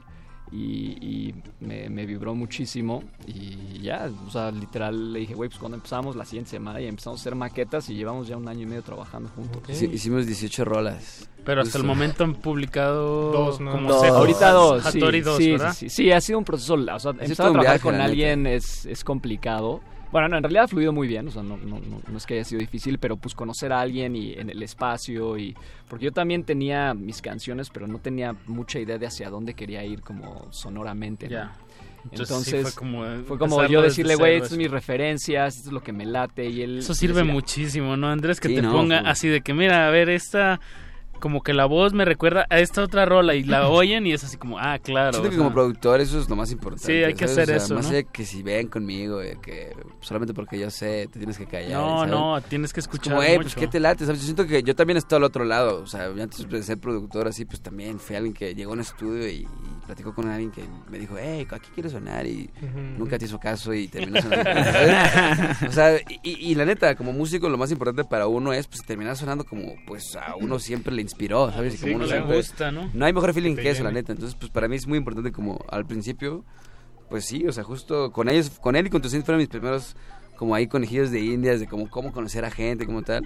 Y pues entendí que la prim- el primer approach, el- o el mejor approach es, pues, enséñame así de que, ¿qué ¿Qué quieres? Sí, ¿qué vienes? traes? ¿Quién ¿Qué traes? eres? ¿Qué tal? ¿Qué canciones le, le mostraste, Sejo? ¿Qué, qué- ¿Como ¿Cuáles fueron? referencias? Ajá, como algunas referencias, como mira esto... Pues yo trae, o sea, yo llegué y le dije, güey, a mí, o sea, este proyecto nació pensando un poco en toda la, la etapa solista de Cerati. ¿no? Porque yo, yo ya llevo haciendo música desde Siempre 10 años. Y en realidad hice música instrumental durante mucho tiempo. Este, y luego cuando empecé a hacer cosas con letra, escribí en inglés. Como mucha gente, como escuché música en inglés de chiquito. Entonces como que la música en español no, no, no me había llegado bien. Y de hecho, Cerati, todo lo que hizo me llegó ya muy tarde en mi vida y cuando lo escuché me llamó tanto la atención que dije, puta, la neta se puede hacer música en español increíble y interesante. Entonces quería irme por ahí. Y, y, pues, era un- tenía influencias también como Radiohead y Sigur Rós y en fin, eh, es- artistas neoclásicos, Sí. islandeses y un poco agarrando de todo, que, que de hecho era pues muchas cosas que Andrés realmente no topaba tanto, o sea, como que los ubicaba, Sí, pero estuvo nunca cool, se porque clavado. también, o sea, yo topaba a Cerati de pues, Soda Stereo, Cerati clásicos, o Cerati que no sabes, o sea, lo que... O sea, y tampoco es como que me he clavado como tal, me he clavado la neta con lo que él me, solamente que lo que comparte, Y justo pues, llegó con sí. un disco, el Bocanada, como que llegó y me dijo como, hey, de todo, la neta, o sea, siento que lo que te puede gustar es como este, de que... Y lo pusimos ahí en las bocinas, me acuerdo, y me puso así de que varias, tal. Justo hasta la última sesión me puso una que ya me acordaba que estaba ahí, de como, una- como un ritmo acá bien, como bien latino, lupeado, pero bien chido.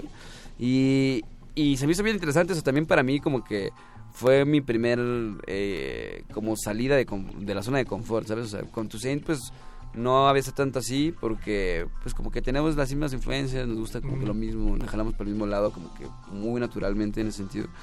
Y con él pues sí fue una onda de que yo quería adaptarme a lo que él quería sin que yo sonara así muy invasivo a lo que, ay, de que esto es mi idea.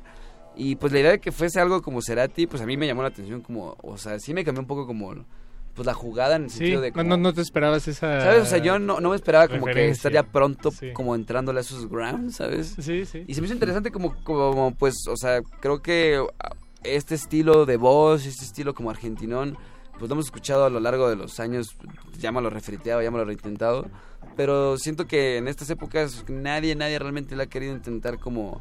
Pues otra vez Darle- revivir darle las- y darle su vuelta. ¿sabes? o sea, vez. como darle una experimentación actual y ver qué pasa con eso. Entonces, eso fue el cejo. Sí, sí, sí. O sea, definitivamente soy el rarón en el disco. O sea, perdón, en, el, En el- el label. Porque, no, Toussaint y él sí tienen mucha afinidad musical, ¿no? Y Ya. se nota en, en lo que hacen juntos. Eh, es, un, es un reto mayor el trabajar yo con Andrés, ¿no? Y también tiene que ver con que él es 10 años más chico que yo. Entonces, hay, hay siento que este tipo de canciones o, o proyectos que, que a mí me marcaron mucho en mi vida, él, La- la red de él tenía otra edad, él tenía Sí, otra edad, claro. le llegó de Sí, sí. manera diferente, en fin. Entonces, como que hay esa diferencia. Y también... Pero también tenemos un acercamiento en el rollo de la música setentera. De Yo también Beatles. me encantan los, por ejemplo, los Carpenters, los Beatles. o Ahí sea, fue donde congeniamos cañón, ahí fue donde creo que nos hicimos hermanos. Ahí amarró. Sí, entonces Ah, tenemos varias tocó- cosas que, Sí, sí. que, que amarran y simplemente lo va adornando con todo lo que yo llegué así más noventero, ¿no? Siempre que alguien dice Carpenters, salivo. Se me- antoja. Sí. Pero bueno, este no es ese programa, pero sí, ¿por qué no escuchamos de una vez eh, algo de Sejo Hattori? Miel Venga, se venga, llama venga, el venga. tema. ¿Algo que quieras agregar o le damos play?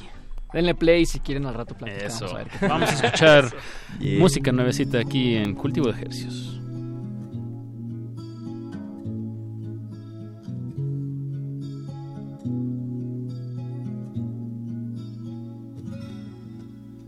Al anochecer la brisa reveló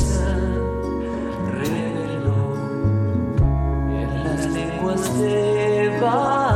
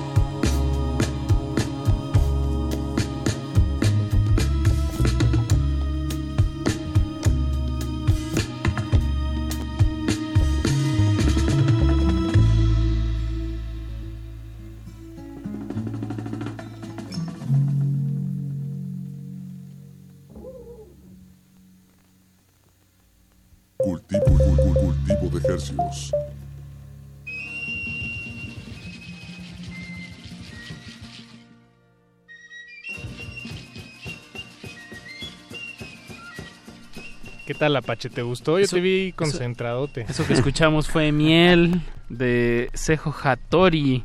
Bien, ha sido una noche de, de buenas sorpresas musicales. Qué chido. Muy bien, Sejo, muy, muy bien. Celebramos, celebramos de este lado que muy eso.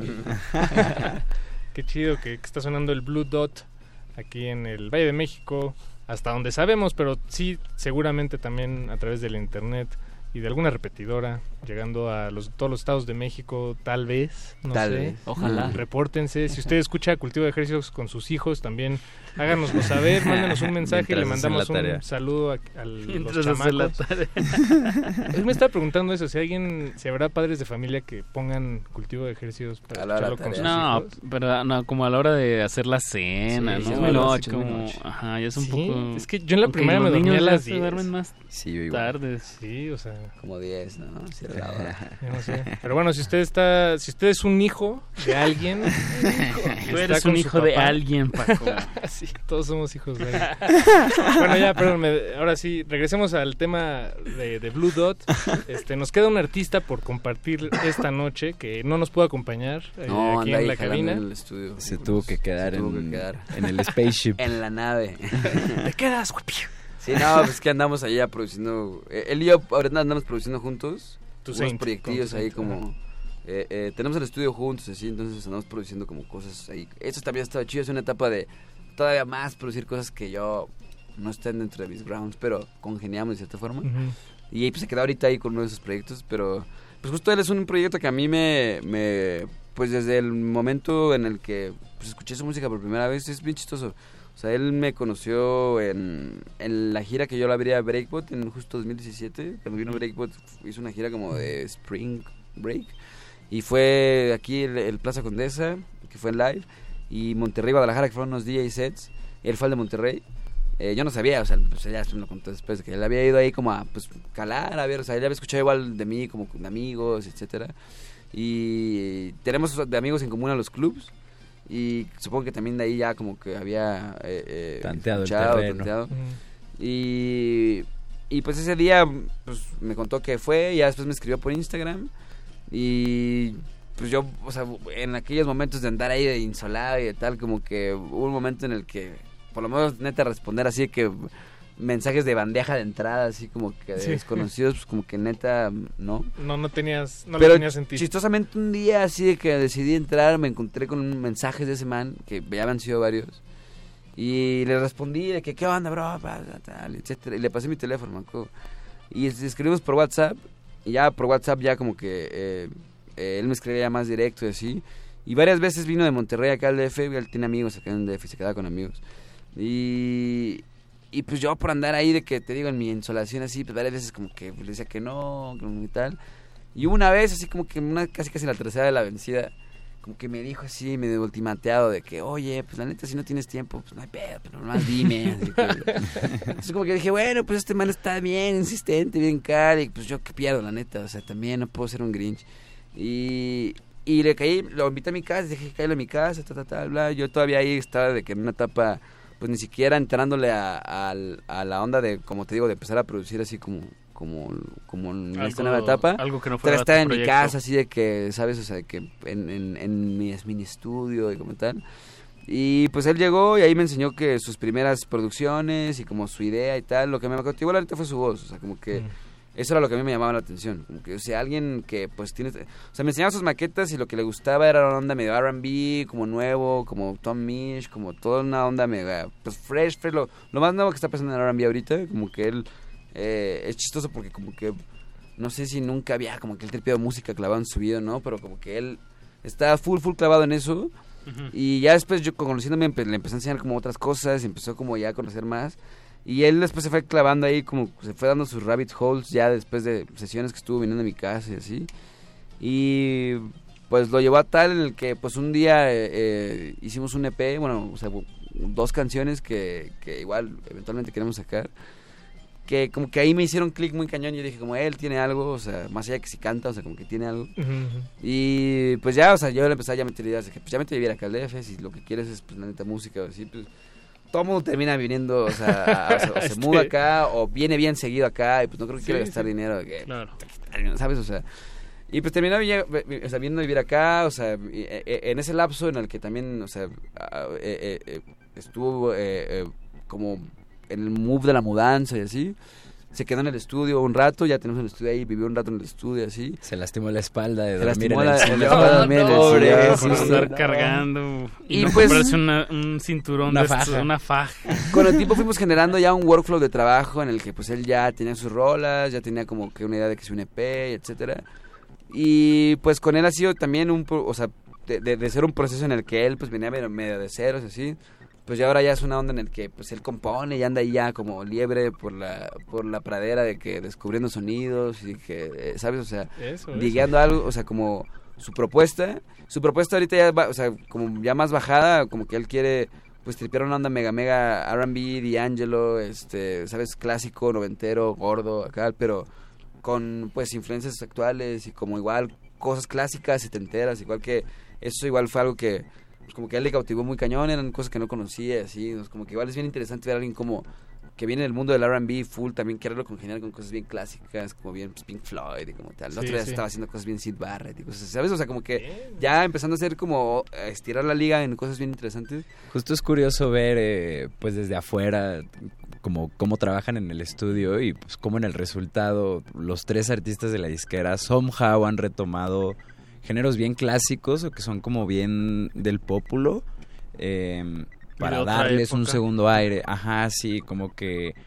Y digo, cada quien en lo suyo. Andrés como con este tema de Virul hasta Bossa Nova, eh, este cejo hasta pues con esta onda del rock en tu idioma y tu Saint como con el R&B, que son cosas que no tienen mucho que ver, pero siempre tienen un punto de encuentro en Sí, la producción. conviven Ajá. bien y orbitan bien entre ellas. Exacto. Pues escuchemos algo de Toussaint, eh, Claro. escuchemos Rest Will Shine, que es el tema que publicó este año. Eh, no, no sé exactamente ya- cuándo. está pro- eh, ¿Ese cuánto fue? Ese Fue fue, en febrero, y- febrero, y, principios, con, con él lanzamos la disquera justo. Él Eso. fue el, el, El el primer rocket ship, sí. Bien, ya está pues- a punto de sacar el single el siguiente mes para Ah, que bien. que pendientones. vientos. Entonces, Pues Toussaint, si está escuchando esto, ánimo carnal. Vamos a escuchar Rest Will Shine y regresamos a despedir el programa y, y poner algo más. Eso. Blue Dot. Música. Música. What I wouldn't give for you, I'd give everything.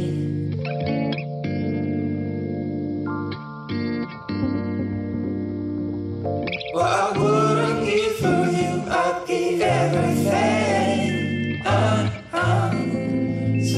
passing time.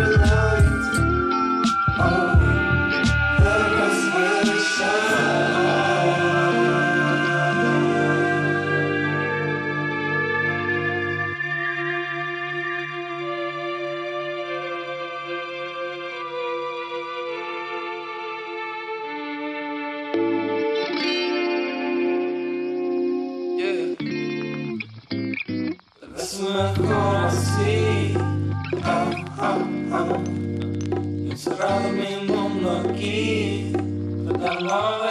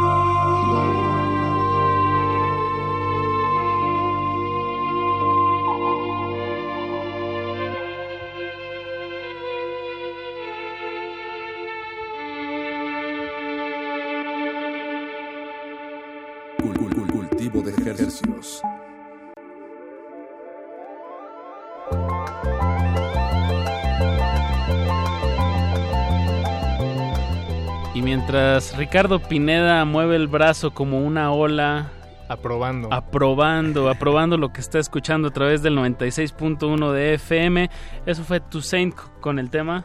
Eh, Rest Will Shine, así es, Rest Will Shine. Todo lo que hemos escuchado esta noche, menos los babasónicos, eh, son- es música que pertenece al sello Blue Dot.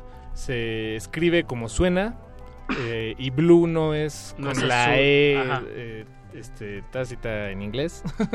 BLU Blue Dot, dot. BLU Dot. DOT. Así los encuentran, los encontramos. Sí, en así, justo en, en todas las redes como Blue Dot Rec, en el link, eh, pero como Blue Dot está en tanto Instagram, Twitter, Facebook y el YouTube. Y está bluedot.com también. Eh, bluedot.rec.com. Ah, bluedot.rec.com. Así es.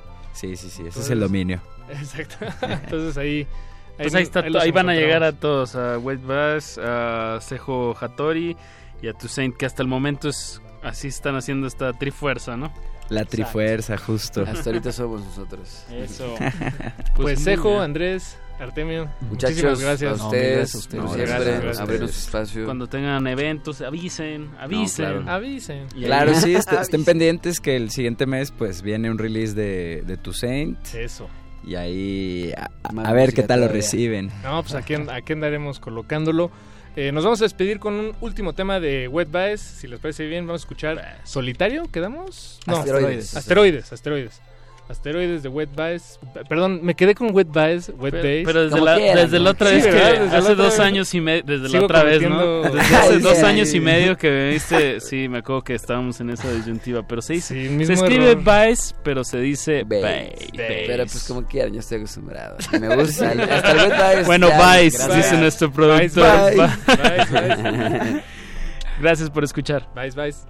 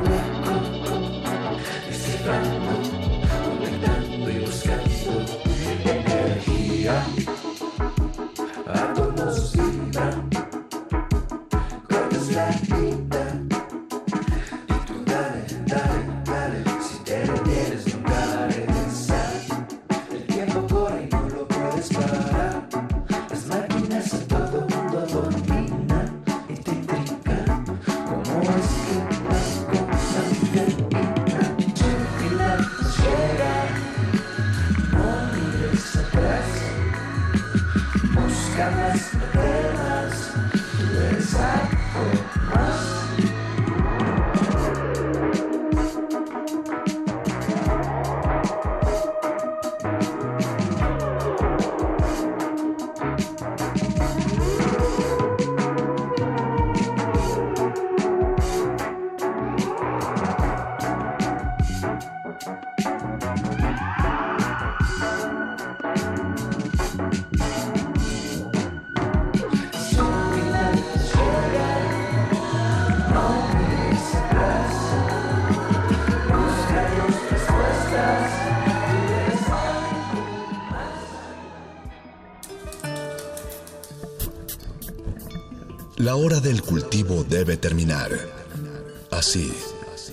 Sonido podrá florecer.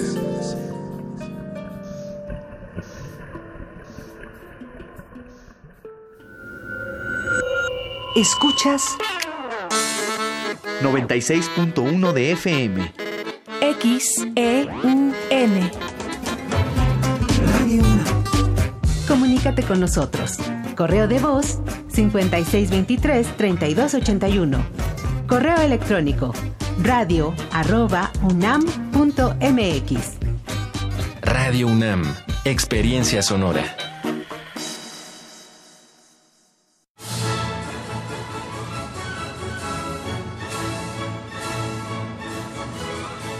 Escuchar una partitura de quien la escribió es un regalo. Es una oportunidad para entender las piezas desde su concepción.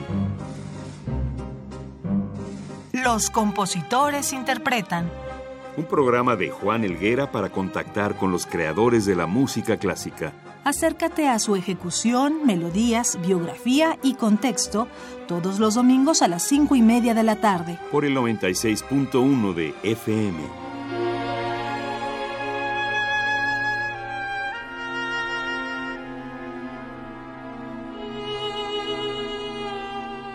Radio UNAM. Experiencia sonora.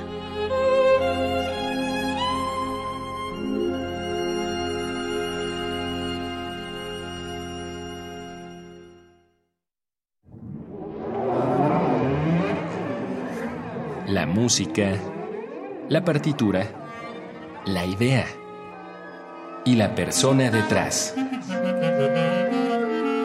Escuchemos a los autores en Fa, nuestros compositores en síntesis. Un espacio de entrevistas a jóvenes creadores mexicanos de música académica, todos los jueves a las 11 de la noche. O sintoniza la retransmisión los domingos a las 7 de la tarde. 96.1 de FM. Radio UNAM, Experiencia Sonora.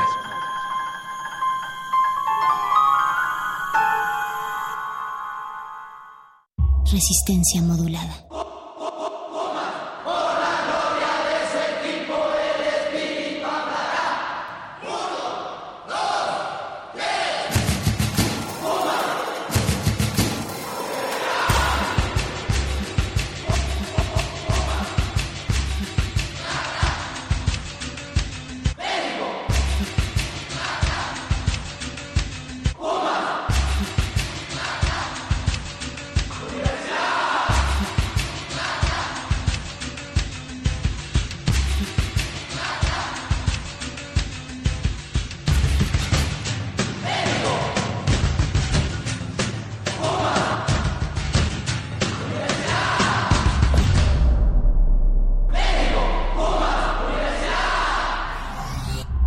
Modulada.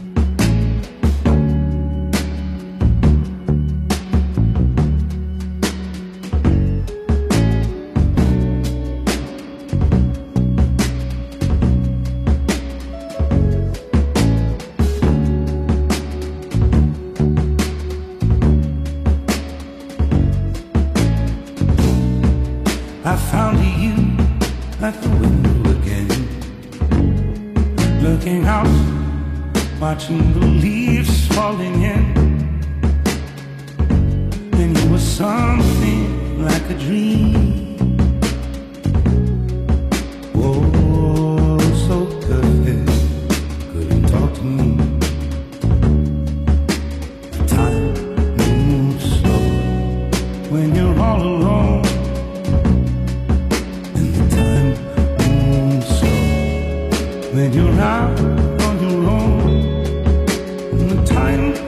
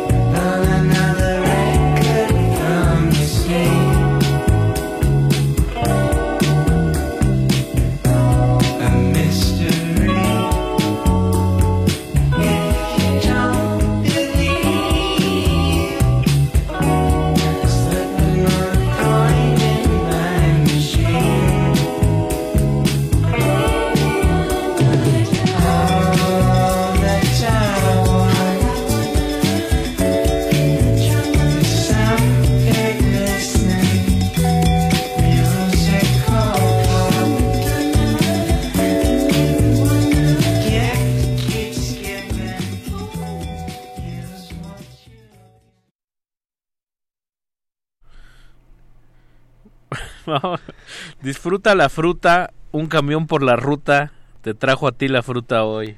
Rica la fruta que trabaja el camión, La fruta estoy disfrutando. Me gusta la manzana, la uva también. Me gusta comer sandía. Me gusta la ciruela también a mí. Me gusta comer el melón. Eh, a mí me gusta mucho la fruta, un camión por la ruta que me trajo aquí, la fruta hoy. Ya rica la fruta que trajo el camión. Rica la resistencia modulada. Así es. Piña, sandía, eh, papaya, horchata y el cielo es el límite. Aguas Frescas llega esta noche de una manera u otra eh, acercando a los cotorreos del fin del mundo. Yo soy Ricardo Pineda. Eduardo Luis Hernández. Mauricio Orduña. Y hoy estamos más vivos que nunca porque traemos un especial de aguas frescas. Bienvenidos. Existen flores en medio de los pantanos. Ecosistemas entre los charcos. La basura de unos es el tesoro de otros. La realidad es una máscara. Y cada una de sus verdades, una historia. Aguas negras. Ensuciamos porque la renovación está en limpiar. Limpiar.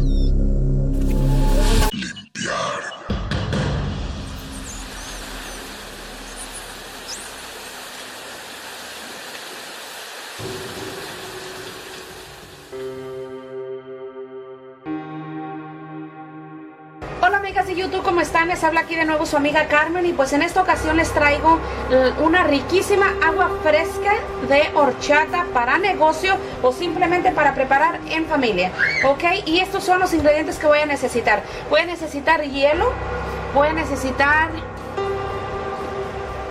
tres tazas de arroz remojado con un stick o pedacito de canela, una vara así.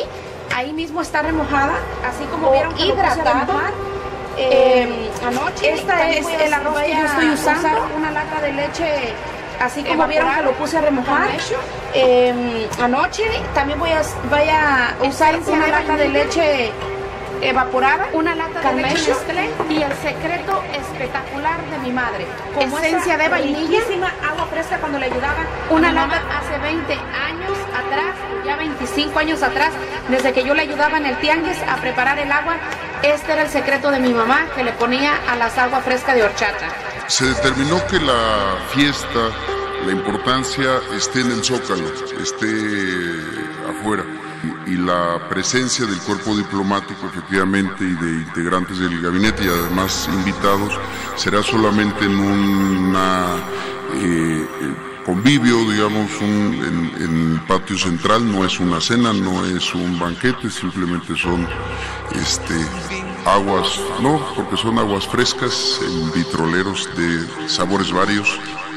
Los balcones, No. digamos, es- eso va a cambiar. Así es, sí, no, no habrá presencia en los balcones.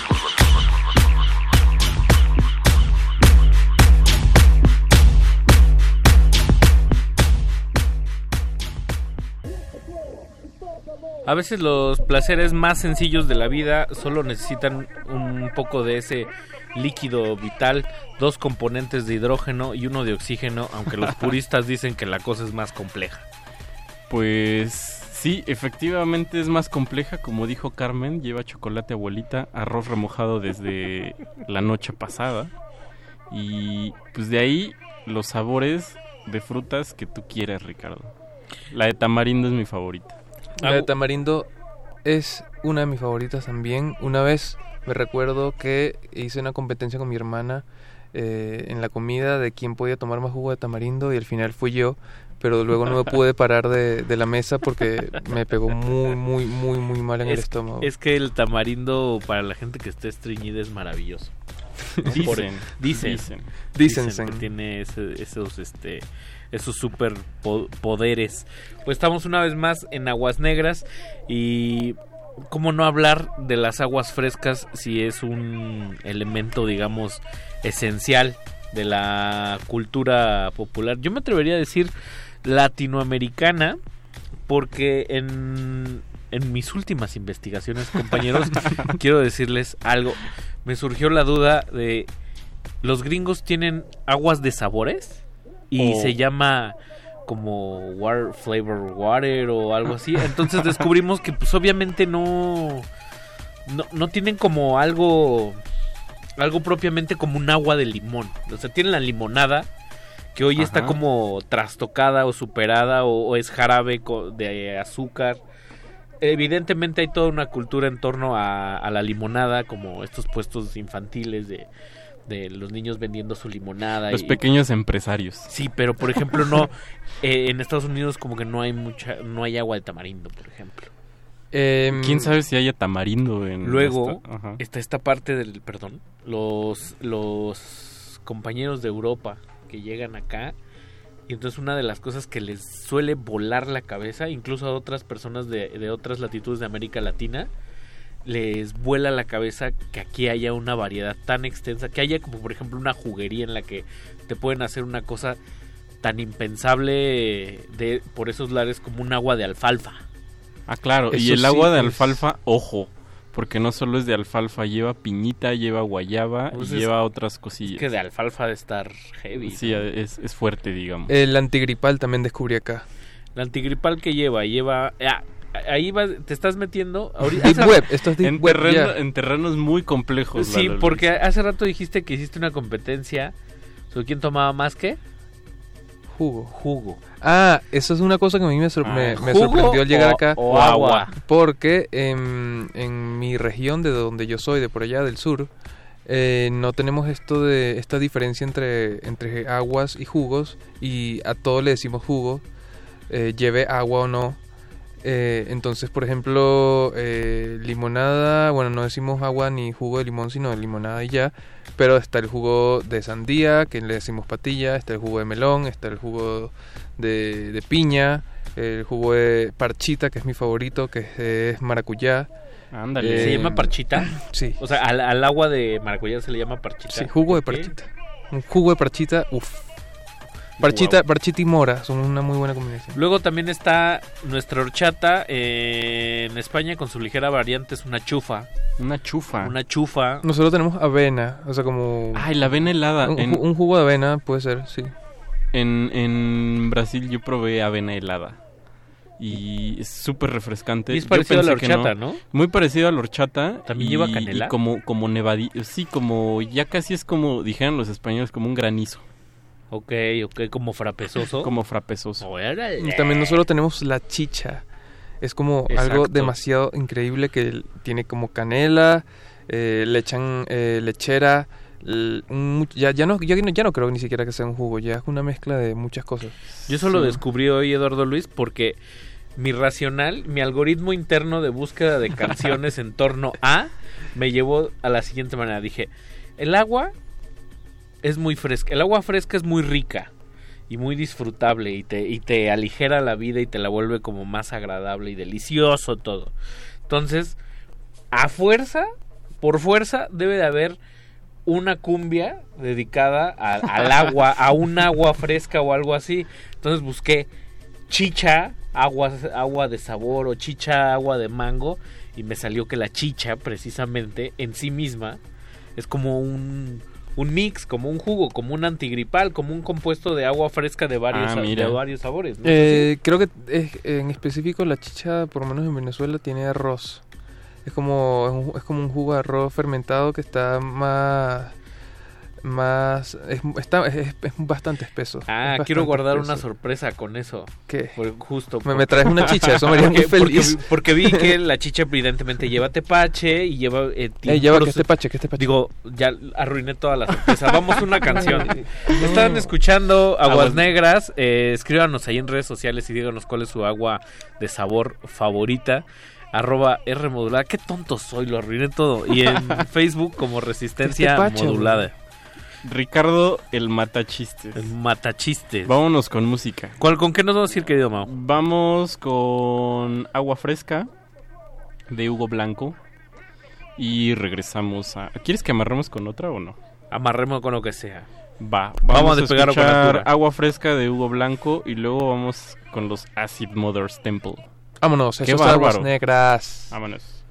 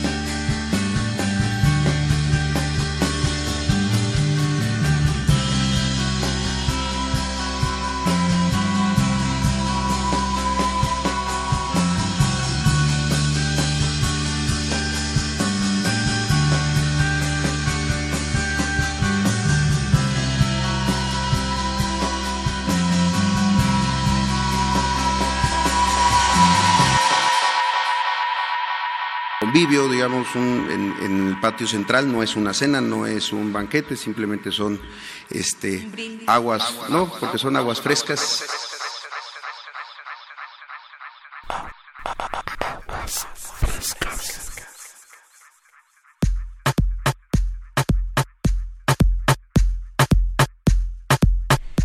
Y una de las cosas más bellas de la comida mexicana es que no pueden faltar esos vitroleros multicolor en los que uno ve un contenido lechoso, luego uno cítrico, luego otro café y todos así con kilos y kilos de, de hielos, esperando a que uno le sirvan. Pues habitualmente es que un litrito, ¿no? Un litrito o, o tu vasito refilero. Y barato. Y barato. ser Siempre barato. Eso me llama mucho la atención. Chicos, Son baratos. ¿Qué debe de tener un agua, un agua fresca para que sea una muy buena agua fresca? Primero, ya dijimos que no tiene que ser cara, ¿no? Ok.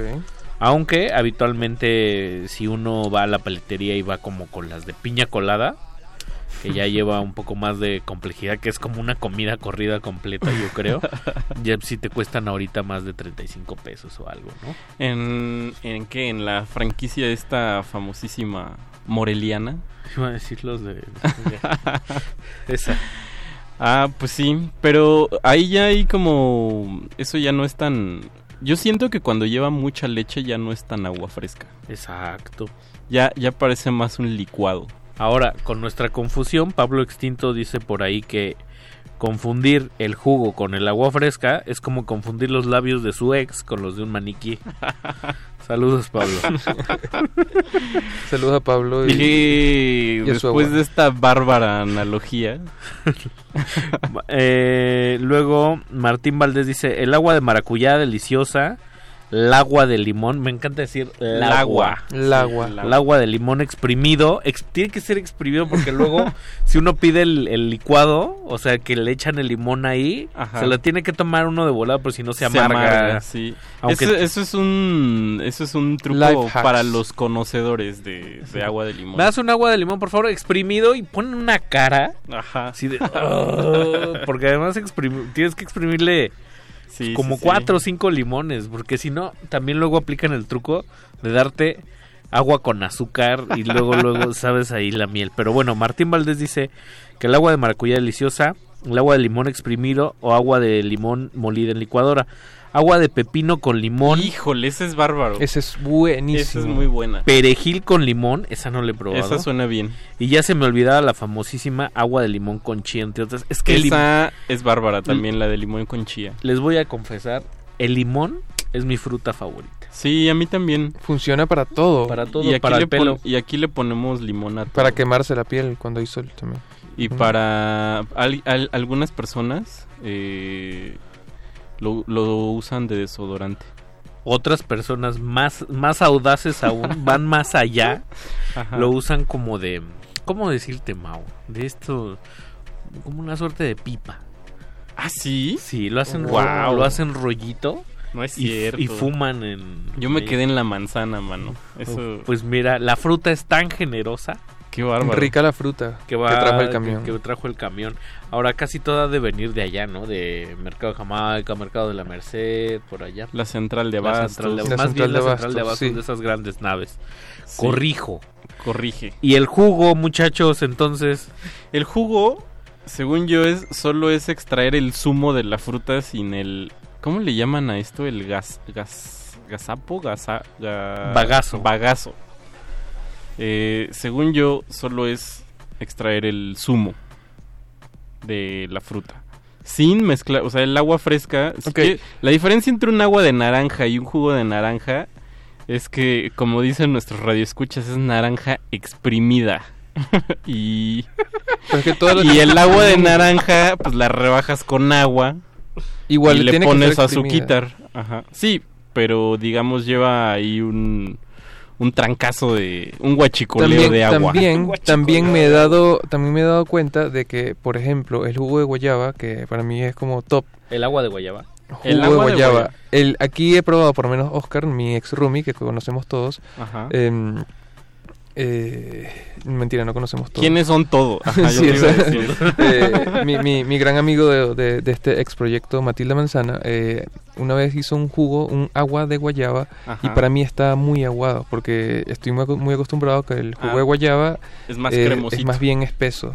Ah. Y, y bueno, para mí fue un poco... Se ahorró shock. las guayabas. Sí, se ahorró las La- guayabas. digamos que la adulteró. No, para no, ti. no escatimamos mucho con las frutas también, eh, es, es eso. Creo que Ya. está bien que tenga. Me gustan los jugos espesos, de hecho. A mí me gusta que sea generoso. Sí. Ahora, una cosa que me da así de que, que estoy a punto de meterle a mi cuerpo es cuando pido, por ejemplo, más una agüita de piña y le, le echan así con cuatro cucharadas de azúcar Ah, y luego pero- un montón de piña y digo, no, no, es que Pero la Entonces, piña ya es dulce. la piña y la naranja le dices sin azúcar, por favor, porque ya la fruta es muy dulce. Yo, le- hecho, yo siempre les digo, de lo que le pones, la mitad. Ah, ¿Eh? qué bruto, Mauricio. Según A yo, la las frutas no deberían llevar azúcar. No, pero es que ahí te va. hay Pero el limón, frutas- ajá. Exacto, hay unas frutas que necesitan una ayudadita. Sí, claro, el limón, a juro. obvio. El, todo eso de los cítricos, vitaminas, por ejemplo, el, el tamarindo también necesita una ayudadita. Sí. Un agua solo de tamarindo, Sí, no, híjole, no es directo tan- al baño. y- Sí, sin- no. directo sí, y y- sin Ah. ¿sabes? Hay una muy bonita y que es muy tradicional, que es de una flor, eh, el agua de Jamaica. Ey, favorito Uh, también, bruta, top. Esa también y necesita top, una y ayudada. súper diurética. Aunque si te lo haces solito, yo siempre he pensado que es si como me- una infusión, podría Ya, ser. Exactamente, Mauricio. Cuando yo tomo agua de Jamaica sin azúcar, estoy diciendo que estoy tomando un té. un té frío. Té ¿Qué frío que también está bien. A veces la- el azúcar eh, hace la diferencia. Eh, eh, agua de Jamaica con un tantito de limón también chido. Y ahora está muy de moda, bueno, ya tiene un rato que está de moda, como que le perdimos aquí en México por fin el miedo al jengibre. Ah, bien. el agua de limón con jengibre, O de el- ponerle menta al agua también. ¿no? también y el pepino también. Me provoca un mojito. Qué bien, qué ricas son las aguas. Escríbanos por ahí en redes sociales, arroba R modulada en Twitter. Y en Facebook estamos como Resistencia Modulada. A veces también tenemos un Instagram y es también arroba. Rmodulada y uno especial de aguas negras que es arroba aguasnegras.wap. W A V se dice aquí, ¿no? V. V. ¿Y tú, cómo dices? B pequeña. ¿Con qué B nos vamos pequeña. a ir por ahí? B pequeña. B pequeña. Eh, vámonos con un temazazazo de los hermanos Martínez. Se llama Jugo de Piña. Míralo. ¿Ves? Un juguito de piña. Un juguito, de, Juguito de piña. piña. Esto es aguas, aguas frescas.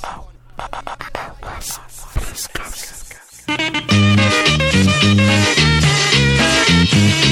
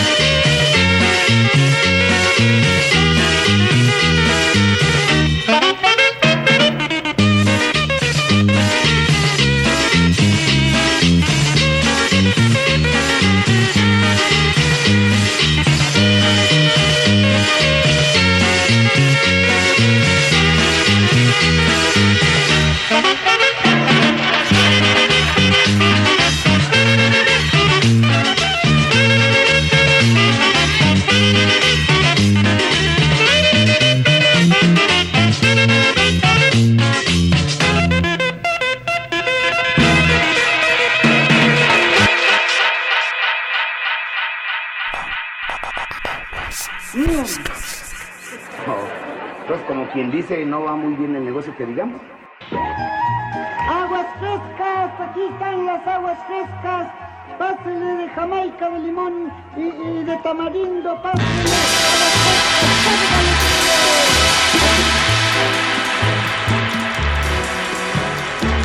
Mangos, papayas, melones y bayas, mi bien te daré si me das el sí. Toda la fruta del mundo no alcanza si es para igualar este dulce amor.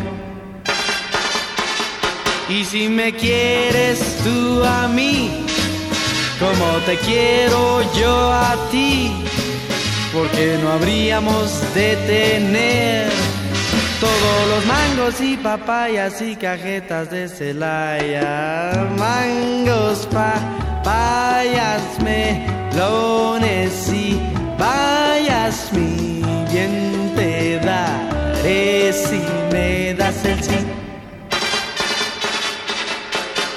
Toda la del mundo no alcanza si es para igualar este dulce amor.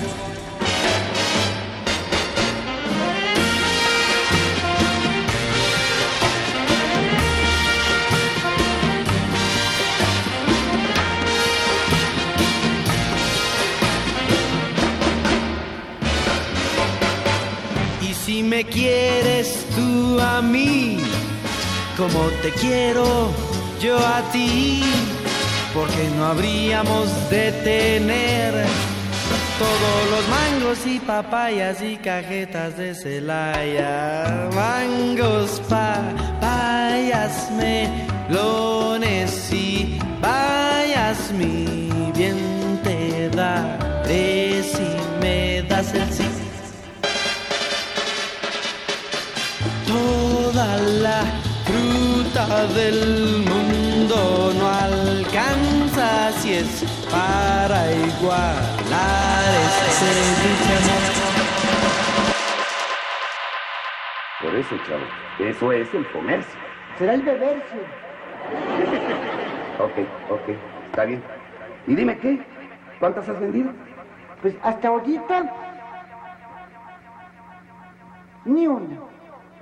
Oh, Entonces, como quien dice, no va muy bien el negocio que digamos. Pues no es un negocio así que digan, qué bruto, qué buen negocio. Pero Bueno, es que no ha hecho mucho calor que digamos y además ha llovido mucho. eso fue lo bueno. ¿Fue lo bueno que lloviera? Claro, si no, ¿de dónde saco el agua? ¿De modo que hiciste el agua fresca con agua de lluvia? Sí. Bueno, pues el agua de lluvia es muy limpia, está bien. Es que yo iba pasando por la vecindad, eh, por el patio, y me encontré las cubetas ya llenas de agua. Así es que ya nada más fue cosa de darle sabor.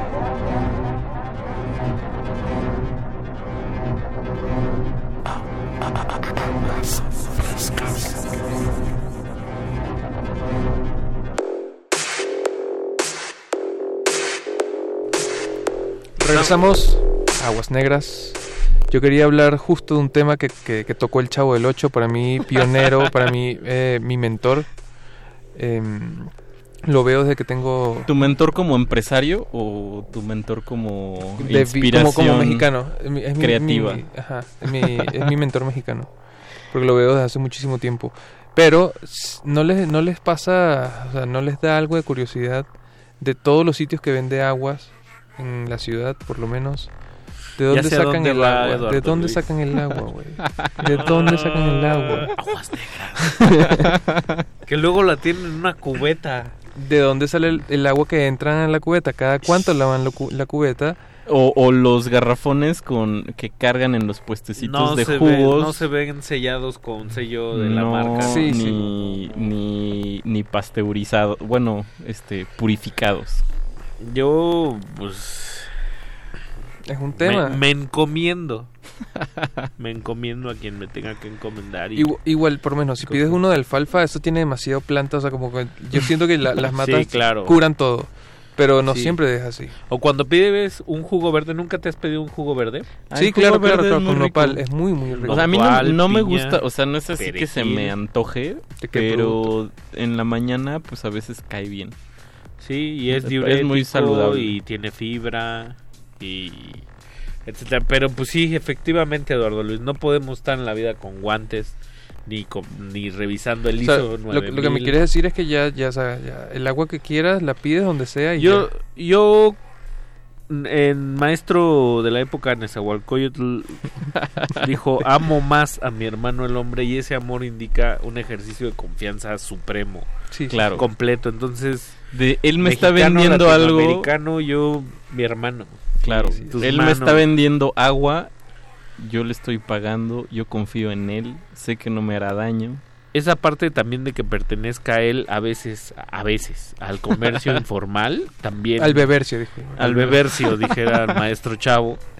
Pues también conlleva ahí un asunto como de empatía extraña. ¿no? Claro, sí. Anómala. Es, es un este. Es, es una. Es una bebida con un dejo de, de punk. Sí, pero siempre también también sean precavidos, ¿no? O sea, también si lo ven demasiado, o sea, por ejemplo, abajo del puente, por lo Mm. general digo, igual en el de allá de la esquina. Cerca Sí. de un parque, tal vez. Que además uno tiene, si uno no va por la vida comprando jugos donde sea. No, no, no. Tienes, el tienes tu distribuidor oficial Sí, y el- cuando te das cuenta que al jugo de naranja le echa agüita con azúcar, Bye. bye. Vetado. Vetadísimo. Lo cancelas. Lo cancelas y te vas al otro puestecito que Vamos, siempre hay. vamos a leer aquí redes sociales que andan muy activos. Oye, qué bárbaro. maestro Luis dice... Pablo Extinto, qué bárbaro. Deberían darle el fonca ya. Dice, hacer unas buenas aguas frescas tipo aguas negras merece unas manos generosas que puedan extraer el néctar preciso, sin rebajas ni asientos, sin concentrados ni excesos, ni adulterados ni espesos. Yo lo becaría para el Fonca en la categoría ensayo creativo. ¿Saben de qué me acordé?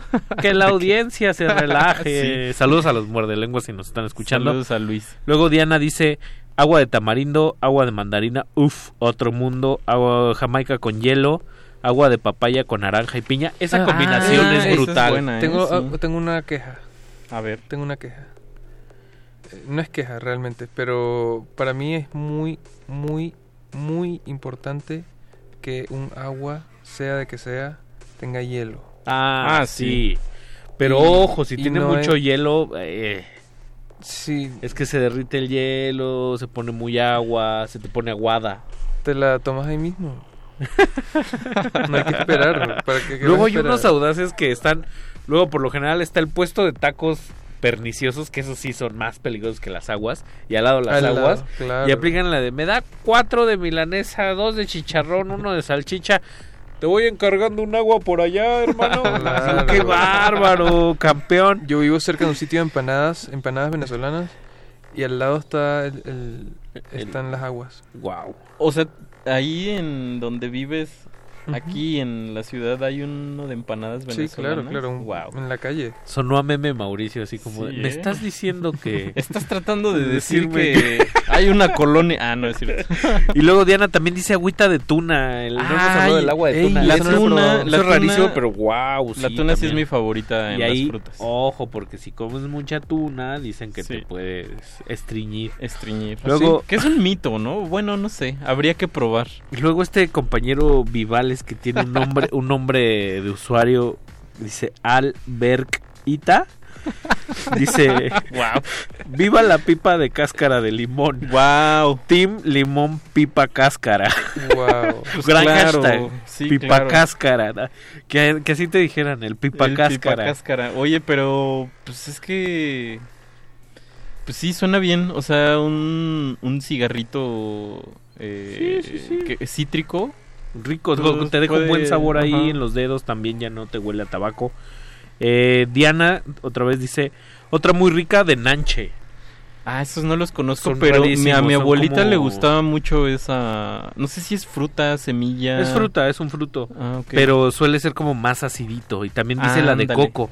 Que la de coco hay como toda una... Una variante, hay crema de coco. eh, hay- está como... La prueba se dice, esto es horchata. ¿No? Y la cocada es muy buena. La cocada es muy buena. Pero, ¿qué es la cocada? Eh, le echan como, supongo, leche, leche condensada, algunos le echan alcohol. Exacto. Ah, ok. Ah, como piña colada. Y, muy importante, lechera. Mm, la, Pues la- está muy dulce eso, Sí, ¿no? está muy Sí, dulce. está bastante dulce. Aguas. Cuidado.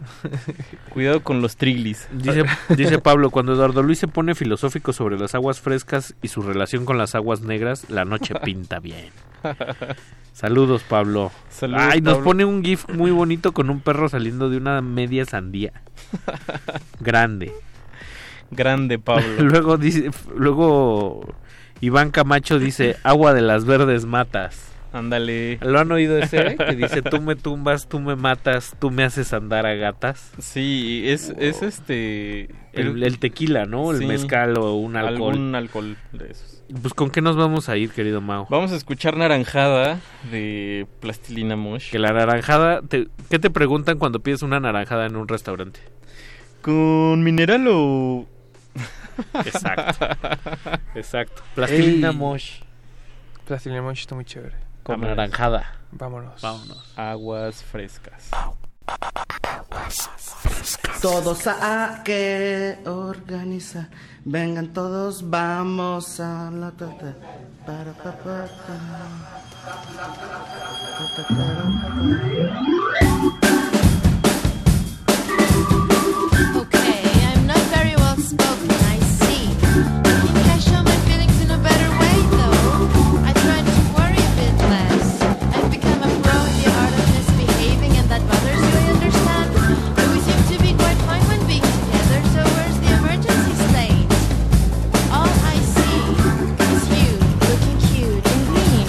Hola chicuelos, soy Sergio y vengo a cantar. ¿Cómo están? ¿Cómo les va?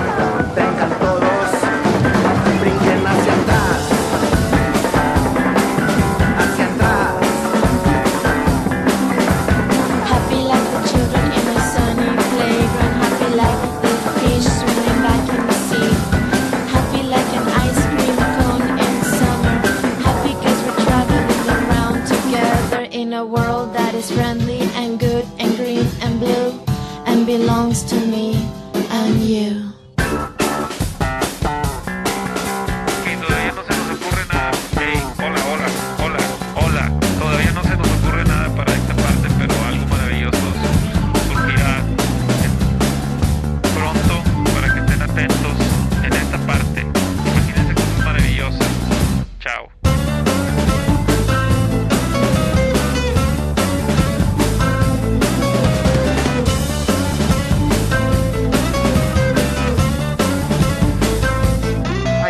Chicuelos, que les cuento ahora y ayer. Tengo ganas de bailar, tengo, tengo ganas de soñar, chicuelos. Hay que sonreír. Yo sé que.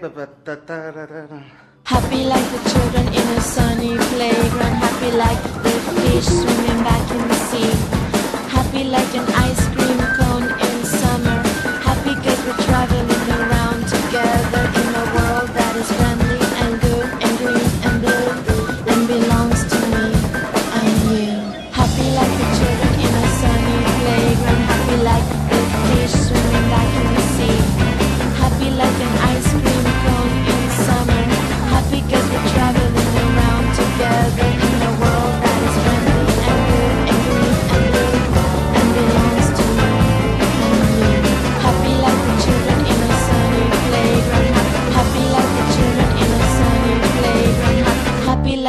ice cream cone in summer. Happy cause we're traveling around together in a world that is friendly and good and green and blue.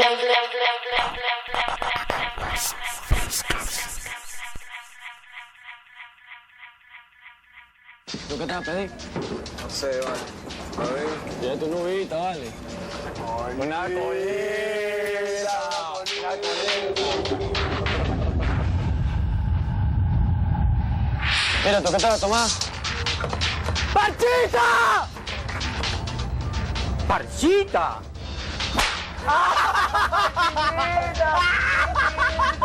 Vacílate la nueva Parchita Hit.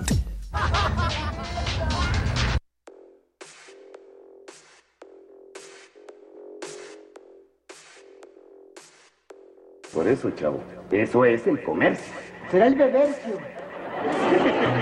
Ok, ok, está bien. Y dime qué, ¿cuántas haces?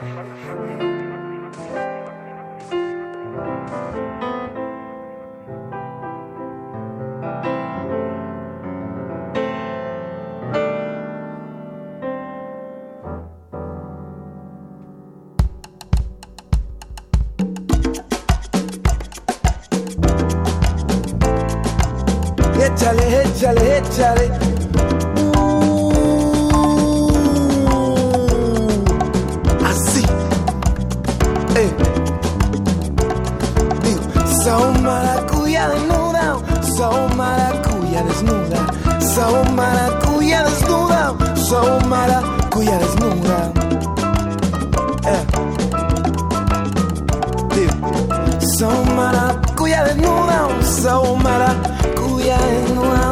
Maracuya desnuda, sao maracuya desnuda.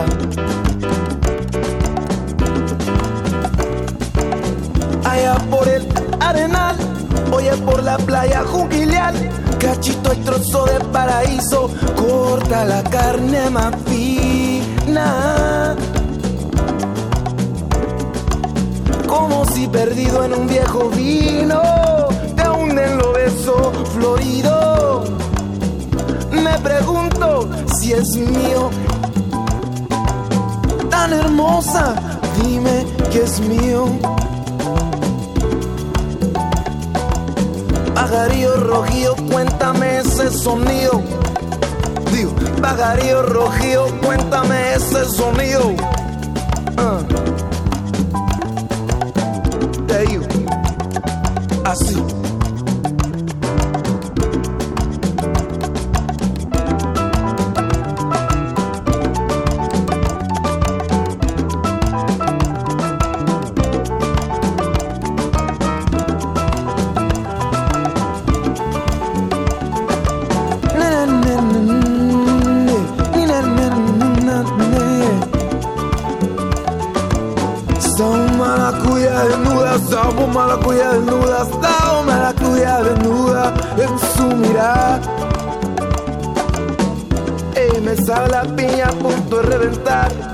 Papaya, el sudor sin explicar.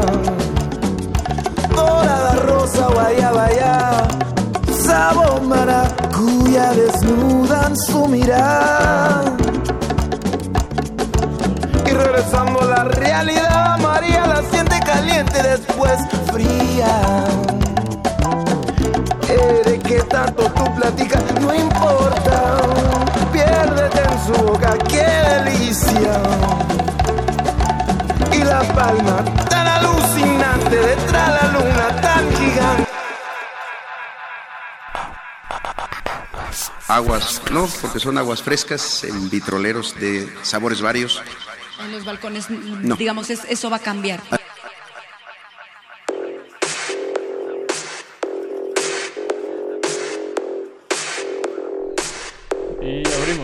Y el agua de sabores y de frutas tropicales o no tropicales eh, nos lleva también al conocimiento. Iván Camacho mm, dice que coincide con la cocada. Dice, ¿y qué tal el agua de Feijoa? Entonces yo que no sé qué es el agua No, de Feijoa lo busqué. Y es como un híbrido entre limón y la guayaba. Está muy raro y ya veo que es... Le llaman algo así como la guayaba de Brasil. Ah, sí, suena, suena brasileño. Sí, tiene- se ve rica. Pero bueno, tengo mis dudas porque yo no soy muy fan de la guayaba. Y luego no sé si les pasa, muchachos, que hay frutas que parece que nacieron la una para la otra. Como la guayaba y... No, espérame. Es La que el fresa- anti- la no, el antigripal eh, tiene una mezcla piña. muy bonita que es, creo que es piña y guayaba o limón y guayaba. Piña, guayaba, un limón. Ese, y ese yo creo que Naranja base. naranja base. Y algo del- de, de mielecita ahí para que no esté tan ácido. Sí, pues sí. Una bomba de vitamina C, ¿no? Luego David García dice la dialéctica de las aguas negras con las aguas frescas. Así suena la R modulada. Agua de manzana, agua de jitomate, dice Martín. Eso no, está complicado. De jitomate, ¿cómo, cómo, cómo la diferencias de un puré? O sea, ¿por qué no es un puré un agua de jitomate? No, porque ¿El condimento? El puré ahí está, ¿no? Ahí como la sustancia. Es que el- es que según yo ya la el jitomate ya no ya es una verdura, ya no es No, una pues fruta. sí. Ey, hay uno que se llama tomate, un tomate de árbol, ¿lo conocen? Es No. como más oscuro. No es propiamente un jitomate, pero así le llaman y hay jugo de eso y sabe excelente. Órale. En Colombia hay uno que se llama lulo, una fruta que se llama lulo. y También es muy rico, rico, es muy súper rico. rico, acidito, ¿no? Ese Sí. como, como que es muchachos. Eh, es amarillo, híjole, es como una especie de... como de- cirueloso, de- ¿no? Es como una ciruela Amarilla. amarilla, sí. Sí. Ya hay que despedirse, chicos. Pues bueno, estamos eh, ya al final. Ya ni siquiera estamos en la recta final. Ya no, ya, ya no ganamos eh, la carrera. Yo estoy bastante intrigado de lo que va a pasar el día eh, de la independencia porque van a haber habrá aguas frescas en, en el Palacio Nacional. Ahorita María Fernanda Sánchez me compartió eh, un tweet de los medios y dice que el algoritmo está cañón porque es una, un mensaje de nuestro HH presidente que dice vengan con toda la familia celebrando con aguas frescas, elote, tamales, o sea uno lo asocia con, Ah, con fiesta justo, mexicana. con siempre. verbena, la Y- verbena. y Oye, yo pero- tengo bastante, disculpa, tengo bastante confianza porque quien anunció esto de que iba a haber aguas frescas en la celebración fue Zoe Robledo, que es el titular del IMSS. Entonces, eso va a estar Es agua bastante- purificada. Sí, agua 100%, Claro. Pero por si tienes ese, ese miedo, Eduardo Exacto. Luis. Para allá- que para- para allá muy- voy. Qué, qué gran, eh, qué gran argumento, Lalo Así es. Luis. Eh, Yo les iba a preguntar que aguas frescas, ¿con qué alimento de la comida mexicana? Con... Yo Yo- aso- asocio muy, perdón, asocio mucho el pozole con el agua de Jamaica. ¿Ah, sí? Sí. Pues sí, sí, Siempre. sí, sí, se antoja. Siempre. Yo Sí. el de horchata con las flautas ahogadas porque Hijo según la horchata Dios. quita un poco eh, cuando El te picor. enchilas. Entonces me- es mi receta Bien favorita. pesada la horchata cuando... Sí, es pesadita, no es tan refrescante. Yo que ya soy mayor de edad, ya pido la chica. sí, un chiquito más el medio, por Eh, favor. Ajá. yo digo que los tacos dorados y el agua de Jamaica. Yo el agua limón para toda ocasión. Y piña para la niña, dicen también. No, bueno, esto es Memo Ríos Show. Chicos, hay que irse. Chicos, bye, Se acabó nos Resistencia despedimos. ¿Con qué Modulada. nos vamos a despedir? Eh, nos despedimos con Norte, que se llama Tepache Jam. Tepache Jam, que es esta, eh, que es una chicha. Eh, Oh. Lleva piloncillo, eh, piña fermentada. Ok. Vámonos. Vámonos con esto. Tepache. Thank